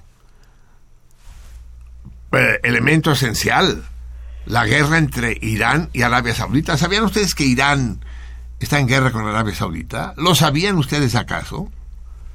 ¿Que se están partiendo la madre en Siria? ¿Y saben que Irán y Arabia Saudita son los dos máximos productores de petróleo en el mundo? ¿Eso no tendrá nada que ver con el- la subida del precio de la gasolina en México? ¿Es otro pedo? ¿Está al otro lado del mundo eso? ¿La OPEP no tiene nada que ver? ¿Por qué cerró la llave Arabia Saudita y encareció el precio del petróleo? Respondiendo a qué intereses, de, qué se trata. Que México cayó en una coyuntura económica compleja, pues no hay que darle demasiadas vueltas. ¿Qué es la renuncia de Videgaray? ¿Por qué renuncia Videgaray? Ay, porque invitó a Trump. No sean mamones, hombre, no sean mamones. Eso funciona al contrario, es su mérito. No, porque la economía se la estaba llevando a la tiznada, como se la sigue llevando, porque no supo resolverlo, pero no sé si puede nadie. ¿Por qué renuncia Carstens? Todo eso es lo que hay que estar pensando y ir... Lo que estoy haciendo ahora es un intento de análisis, de agarrar por pedacitos la chingadera. Renuncia Carstens y la, y, la almeja muerta de Mid le dice, nada, lo que dice Carstens es falso, lo cual nunca se había visto en un gobierno alguno que un secretario de Estado le diga a otro, estás mintiendo. ¿Dónde se ha visto eso? Eh, ¿cuál- eh, ¿qué, ¿Qué otros elementos podemos considerar? Trump, les decía, ¿saben ustedes que la inversión que tenía prevista Ford de 1.500 millones de pesos construyendo una planta en México la acaba de cancelar? Porque Trump eh, está amenazando con castigos a aquellos que inviertan en el extranjero. Y ahora Ford va a construir su planta en Estados Unidos. Pues eso es un putazo para México, sí es un putazo. Un- Uno más, pues. La economía es, sin duda alguna, como dije hace un momento, una ciencia compleja. Ah, hay ciencias que solo describen, que no intervienen, que describen cómo está la cosa, pero que no pueden intervenir, como la astronomía, por ejemplo, o la meteorología. Va a llover, no va a llover. La economía está peor que eso, no puede ni predecir. Los astrónomos te dicen cuándo va a haber un eclipse. Los economistas no te pueden decir cuándo va a haber una devaluación, cuándo va a haber un desplome de precios, cuándo va a haber un encarecimiento. No, eso no, no te lo saben predecir. Entonces, si no saben predecir, ¿cómo chingados van a intervenir? ¿Cómo les pedimos? ¿Hay alguna receta, algún algoritmo, algún libro que explique cómo hacer las cosas bien en economía? ¿Cómo hacerse rico? Existe un, un libro que diga cómo hacerse rico. Obviamente no existe, porque si no ya seríamos ricos todos. Déjenme que les cuente. Todo esto va a ser una discusión que quiero tener con ustedes. Lo que pasa es que es muy tarde y ya la mayoría de ustedes están soñando con gasolinas baratas. Eh, un cuento de Pere Calders. ¿Se acuerdan que leímos el cuento de Pere Calders eh, el año nuevo, no? El, de- el que quiere poner el nacimiento y se la hacen tan complicada que renuncia. Y renunciar también se complicaba mucho. Tiene otro, de un que está desesperado, muerto de hambre, que va por la calle, tiene 10 pesos en el bolsillo, dice, ¿qué hago? Me compro un pan bimbo, y, pues, no, mediano, cabrón, porque grande no me alcanza. Y pasa por una librería de viejo y dice, ¿cómo hacerse rico en 15 días? Nueve pesos. Venga su madre. Y lo lee, cabrón, y así, como sentado en la banqueta, empieza a leerlo, y le empiezan a dar ideas, y empieza a hacer cosas, y, y efectivamente a la semana ya cambió algo, a los 15 días ya cambió otra cosa, y no se hizo rico en 15 días, pero sí en un año ya era multimillonario el cabrón. Y siempre con su librito al, al lado, ¿no? Era la guía, se convierte en, en el hombre más rico del mundo, en el ríanse de Slim.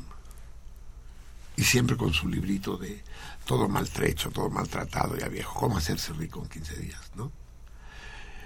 Y, y va viaja a los mejores hoteles del mundo y la chingada.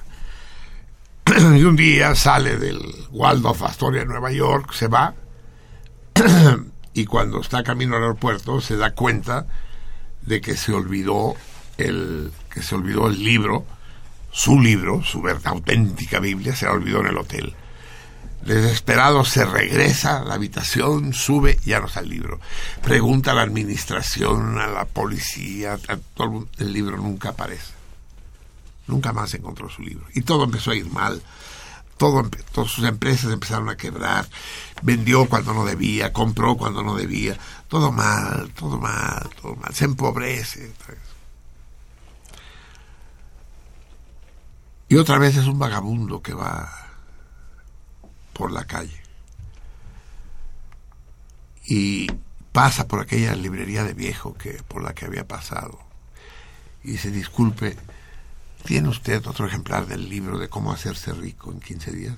No, señor, no. Es una edición viejísima, ya no, no se ha vuelto a editar. Ah, perdón. Pero tengo otro del mismo autor que a lo mejor le interesa. ¿Cómo ser feliz sin dinero? Dice, a ver, démelo.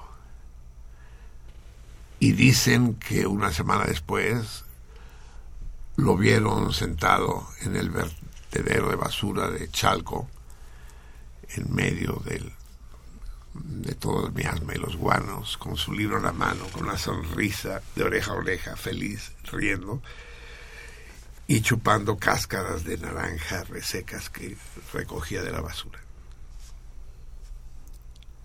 Encantado.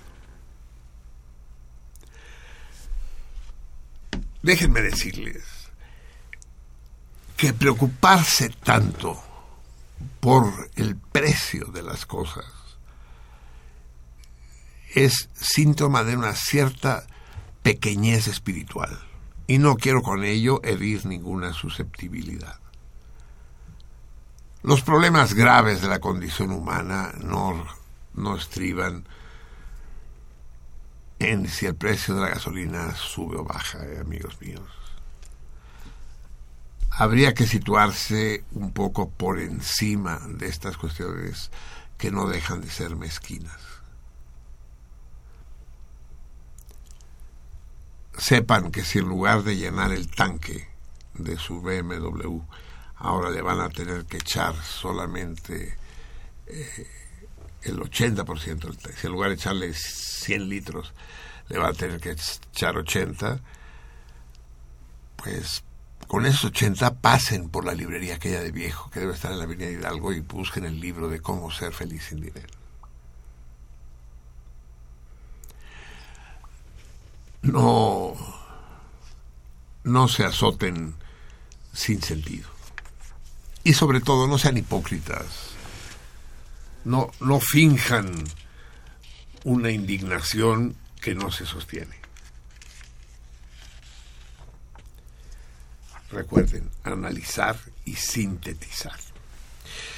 Son las 2 de la mañana con 21 minutos. Tenemos, a ver, aquí han llegado más. No, solamente tenemos una llamada. Eh, ¿Qué dice? Léala a usted. Es de Manuel Munguía Uy, sí. y está un poquito larga, dice amigo, pero yo.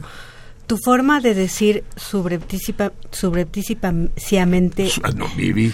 Perdón, mi- subrepticiamente. subrepticiamente, la verdad, no hace sino desinformar a todos los salmones. Si no sabes, asesórate. Es de sabio hacerlo. Negaste como ciencia a la economía, la historia, la sociología. Qué bueno que no eres economista, historiador, sociólogo. Lo que hacen con el país lo sabes perfectamente. Antonio López de Santa Ana, Porfirio Díaz, Victoriano Huerta, Díaz Ordaz no forman un, en conjunto lo que ha sido del aquí no se entiende muy bien del salinato al peñato al peñato. Amigo ya no desinformes. No la chifles que es cantada. A ver, Jesús, querido, pero no me... Digo, Manuel, perdón. Manuel, no me dices cuál está, qué es la desinformación. Decir que la ciencia, que la economía, la historia, la sociología no son ciencias en el sentido de la palabra, es algo sabido, ¿sabes? Eh, como parte de mi ignorancia, sé que la epistemología las considera eh, disciplinas de estudio no científicas. O si tú quieres, hay quien las llama ciencias blandas, porque no hay posibilidad de experimentación y contraexperimentación. El, el, la piedra de toque del empirismo es eh, indispensable en cualquier ciencia. Y tú después pues me recitas la retaíla típica, ¿no? De que de que desde Santana después te saltas hasta Porfirio Díaz y de Victoriano Huerta hasta Díaz Ordaz como que salvando a los del medio, no estoy seguro, pues. Esta idea es un poco infantil, querido Manuel, de que los gobiernos son malos. Sí, son malos, pero, pero son malos en la medida en que representan al poder. Pero ten en cuenta que quienes deciden el precio del petróleo no son los gobiernos, quienes deciden el curso de los acontecimientos económicos no son los gobiernos, los gobiernos son simples administradores, son la fachada, son los que dan la cara. Quienes deciden en realidad son los dueños del dinero. Ellos son los que deciden qué se hace con el dinero, obvio. Y esos están detrás. Y para saber por qué se cae el precio, de la, o por qué aumenta el precio de la gasolina en México, hay que pensar más en la Exxon, y la Texaco, y en la Shell, y en la BNP, ¿no? BP, perdón. Va por ahí los tiros, pues. En fin, Manuel, ya te, te- digo, trata de dar alternativas, trata de proponer que hagamos algo. Que no sea ir a tomar una gasolinería, porque es, eh, tiene pocas probabilidades de éxito. Eh, y después tenemos algún Sí. otro mensaje. Eh, Luis Millán dice, hola, buenas noches, qué gusto escuchar de nuevo, de nuevo al maestro Javier Platas. Eh, César Suárez, Semilla del Mal, dice, ahora para hacer una pira en protesta por gasolinazos, habrá que usar alcohol etílico, que es más barato y noble con el ambiente. Y agrega, el problema no es la subida de gasolinas, es toda la escalada de precios. Es fácil decir que no pasa nada cuando nos va bien. Así es, así es, es, es- fácil decirlo, pero también es fácil decir que, que las cosas están de la chingada cuando nos va mejor, cuando podemos aprovechar la coyuntura para hacer nuestro agosto en enero. También eso es fácil. ¿Sí? Ya, es todo. ¿Y en Face qué tenemos? Face, Arturo Orduña contesta el torito muy exhaustivamente con imágenes, precios, este... Haz un resumen de 30 segundos, lo demás lo pod- ah, re- re- responde al torito. Sí, Arturo Orduña. Ah, no, pues no, eso no pueden ver públicas. Bueno, pero es solo la respuesta al torito. Sí, Matías Piovasco dice Boa, Boa noite. Quisiera conocer la opinión de Marcelino sobre la psicomagia y sobre Jodorowsky en particular. Por último, ¿cómo A ver, espera, sociedad... espera, dame chance. Sí. Jodorowsky, el movimiento pánico, es uno de los de las insolencias más representativas de los años 60. Conocí personalmente a Alejandro, e incluso trabajé con él, produje un par de obras, el, el gorila de Kafka y el diario loco de Gogol. Y es sin duda un tipo interesante y rebosante de ideas e iniciativas.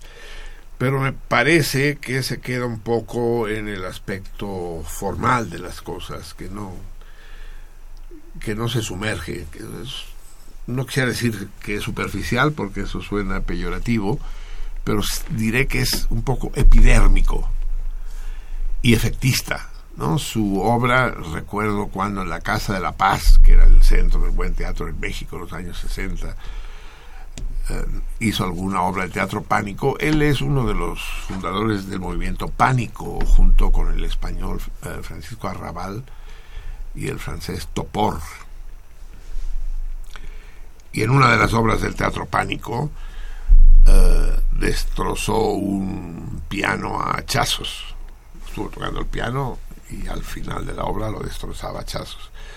Por supuesto, solo pudo hacer una representación de esa obra, no, no da- no daba para pianos. Pero, en fin, hay, hay, es, es, es una llamarada Jodorowsky.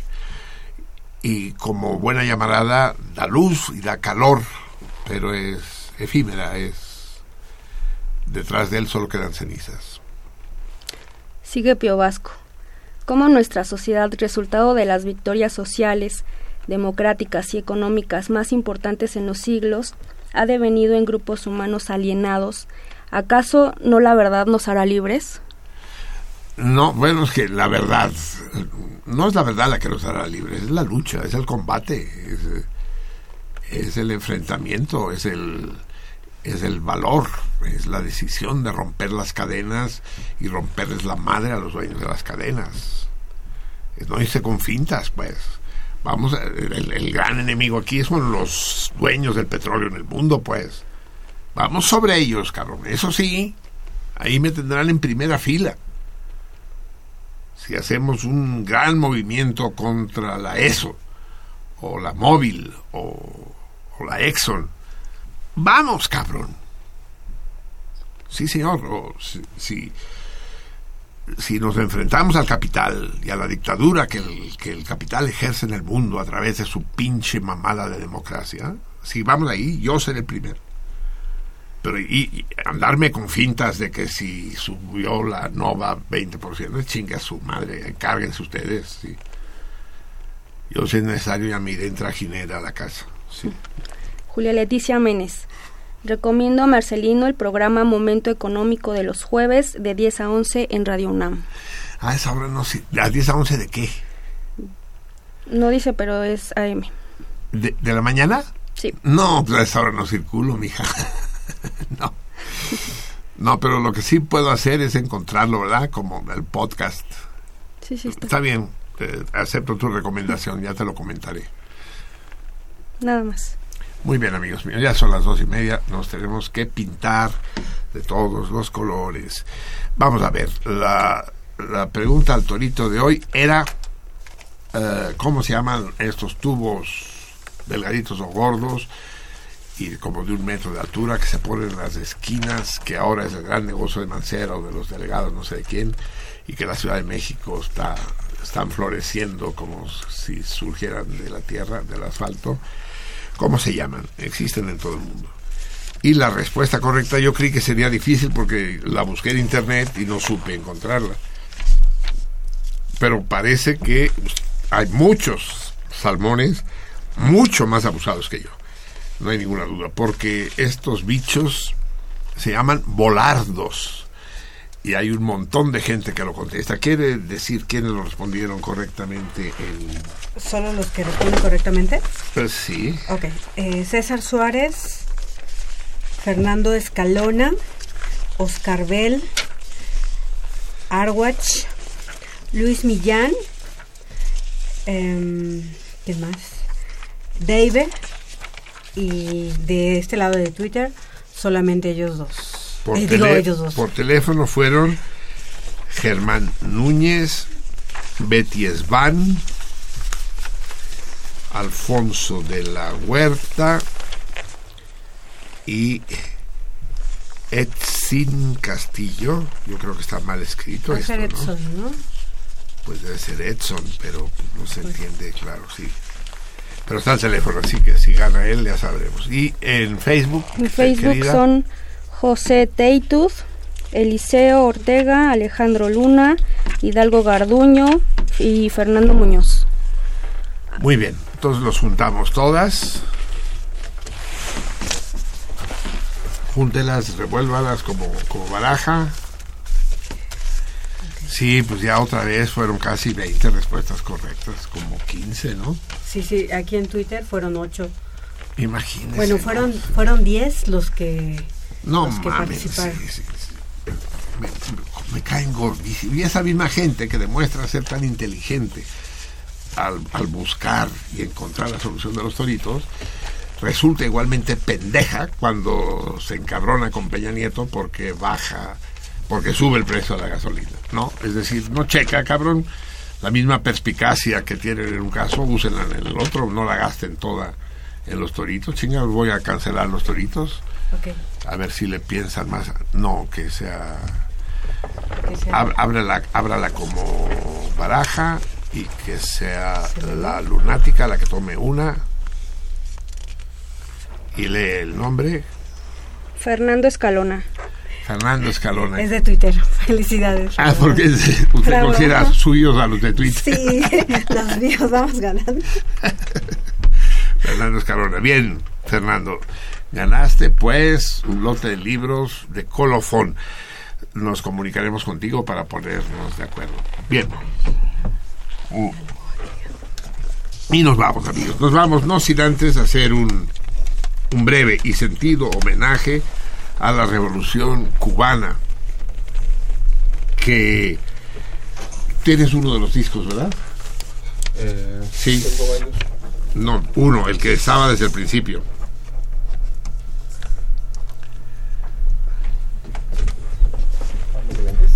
Desde el mero principio. Sí, cortes uno y dos. Con esos nos despedimos. En ese orden, sin, sin pausa en medio. Vamos pues a despedirnos, amigos míos, eh, recordando que este primero de enero, es decir, hace tres días, se cumplieron exactamente 55 57 años 57 años de la entrada triunfal de las fuerzas del movimiento 26 de julio en La Habana y se inició de esta manera la revolución cubana que liberó al pueblo de Cuba. Revolución que era una revolución antidictatorial al principio, nunca democrática, nunca democrática, no pinche democ- chingue su madre democracia, pero sí antidictatorial. eh, y que muy poco después, eh, radicalizada en parte por la agresividad de los gringos y la reacción violenta de los dueños del dinero, se volvió socialista. Para bien del pueblo cubano y para bien del conjunto de los seres humanos sobre la corteza de la tierra. Una de las figuras de la cultura cubana prominentes durante ese momento fue, qué duda cabe, el gran poeta Nicolás Guillén. No hay ninguna duda. Y otro de los momentos posterior de brillo de la cultura cubana fue la llamada Nueva Trova. Para despedir el programa de hoy, escuchemos a Pablo cantando el, el poema de Nicolás Guillén, Tengo. Y terminemos escuchando al propio Guillén, Nicolás. Te voy a llamar Nicolás Guillén. ¿Te parece, Nicolás, que te hable de tú? Sí. Si te hubiera conocido, nunca te habría hablado de usted, como no le hablé de usted a Neruda, por ejemplo. Eh, con eso los dejo, amigos míos, con la emoción de la gran victoria del pueblo cubano y con un consejo para esta noche. Déjense llevar por las cosas serias y, y dejen que las faramayas y las llamaradas de nopal se les resbalen un poco. No se vayan con las fintas, salmones, no se vayan con las fintas. Que pasen una magnífica noche, una espléndida semana. Viva Cuba Libre, viva la revolución. Viva.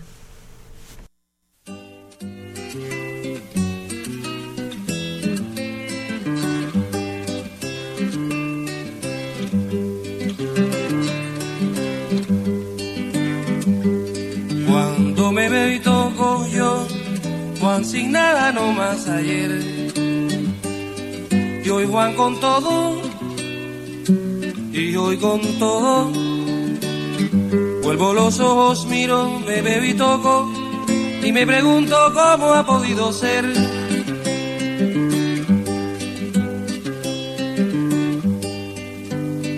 Tengo, vamos a ver, tengo el gusto de andar por mi país, dueño de cuanto hay en él, mirando bien de cerca lo que antes no tuve ni podía tener. Zafra puedo decir, monte puedo decir, ciudad puedo decir, ejército decir, ya míos para siempre y tuyos, nuestros, y un ancho resplandor de rayo, estrella, flor. Tengo, vamos a ver, tengo el gusto de ir yo, campesino, obrero, gente simple, tengo el gusto de ir, es un ejemplo, a un banco y hablar con el administrador, no en inglés, no en señor, sino decirle compañero. Como se dice en español, tengo, vamos a ver, que siendo un negro nadie me puede detener a la puerta de un dancing o de un bar, o bien en la carpeta de un hotel, gritarme que no hay pieza, una mínima pieza, y no una pieza colosal, una pequeña pieza donde yo pueda descansar. Tengo, vamos a ver, que no hay guardia rural que me agarre y me encierre en un cuartel y me arranque y me arroje de mi tierra al medio del camino real. Tengo que como tengo la tierra, tengo el mar. No country, no high life, no tenis, sino jack. Sino de playa en playa, yo leno la gigante azul.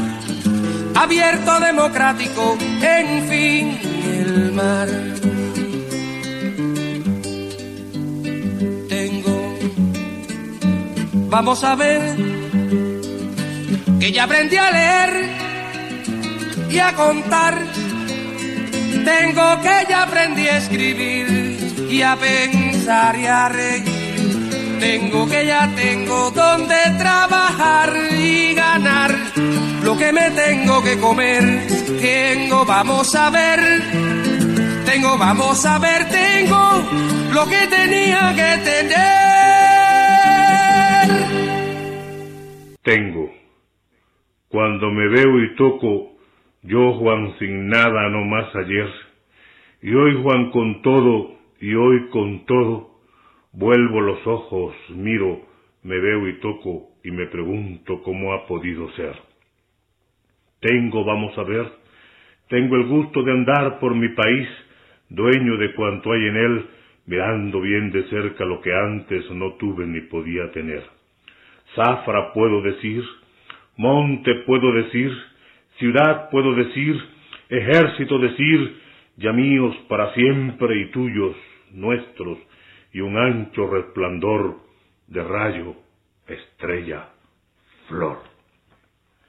Tengo, vamos a ver, tengo el gusto de ir, yo campesino, obrero, gente simple, tengo el gusto de ir, es un ejemplo, a un banco y hablar con el administrador, no en inglés, no en señor, sino decirle compañero como se dice en español. Tengo, vamos a ver, que siendo un negro nadie me puede detener a la puerta de un dancing o de un bar, o bien en la carpeta de un hotel gritarme que no hay pieza, una mínima pieza y no una pieza colosal, una pequeña pieza donde yo pueda descansar. Tengo, vamos a ver, que no hay guardia rural que me agarre y me encierre en un cuartel, ni me arranque y me arroje de mi tierra al medio del camino real. Tengo que como tengo la tierra, tengo el mar, no country, no high life, no tenis, no yacht, sino de playa en playa y ola en ola, gigante azul abierto democrático, en fin, el mar. Tengo, vamos a ver, que ya aprendí a leer, a contar, tengo que ya aprendí a escribir y a pensar y a reír. Tengo que ya tengo dónde trabajar y ganar lo que me tengo que comer. Tengo, vamos a ver, tengo lo que tenía que tener.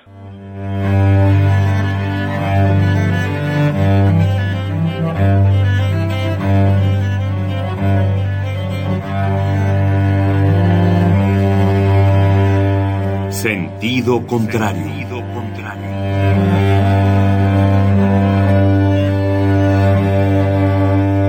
El Museo Universitario del Chopo presenta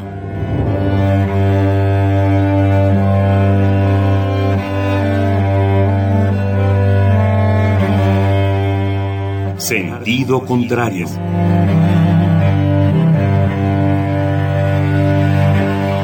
Una emisión de Marcelino Perelló. Producida para Radio UNAM, con la participación de Javier Platas.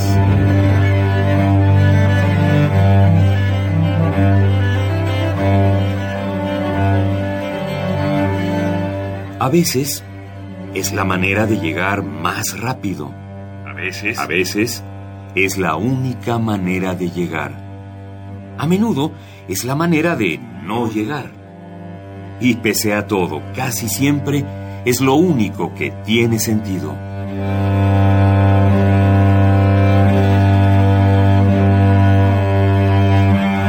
Sentido contrario. Sentido contrario.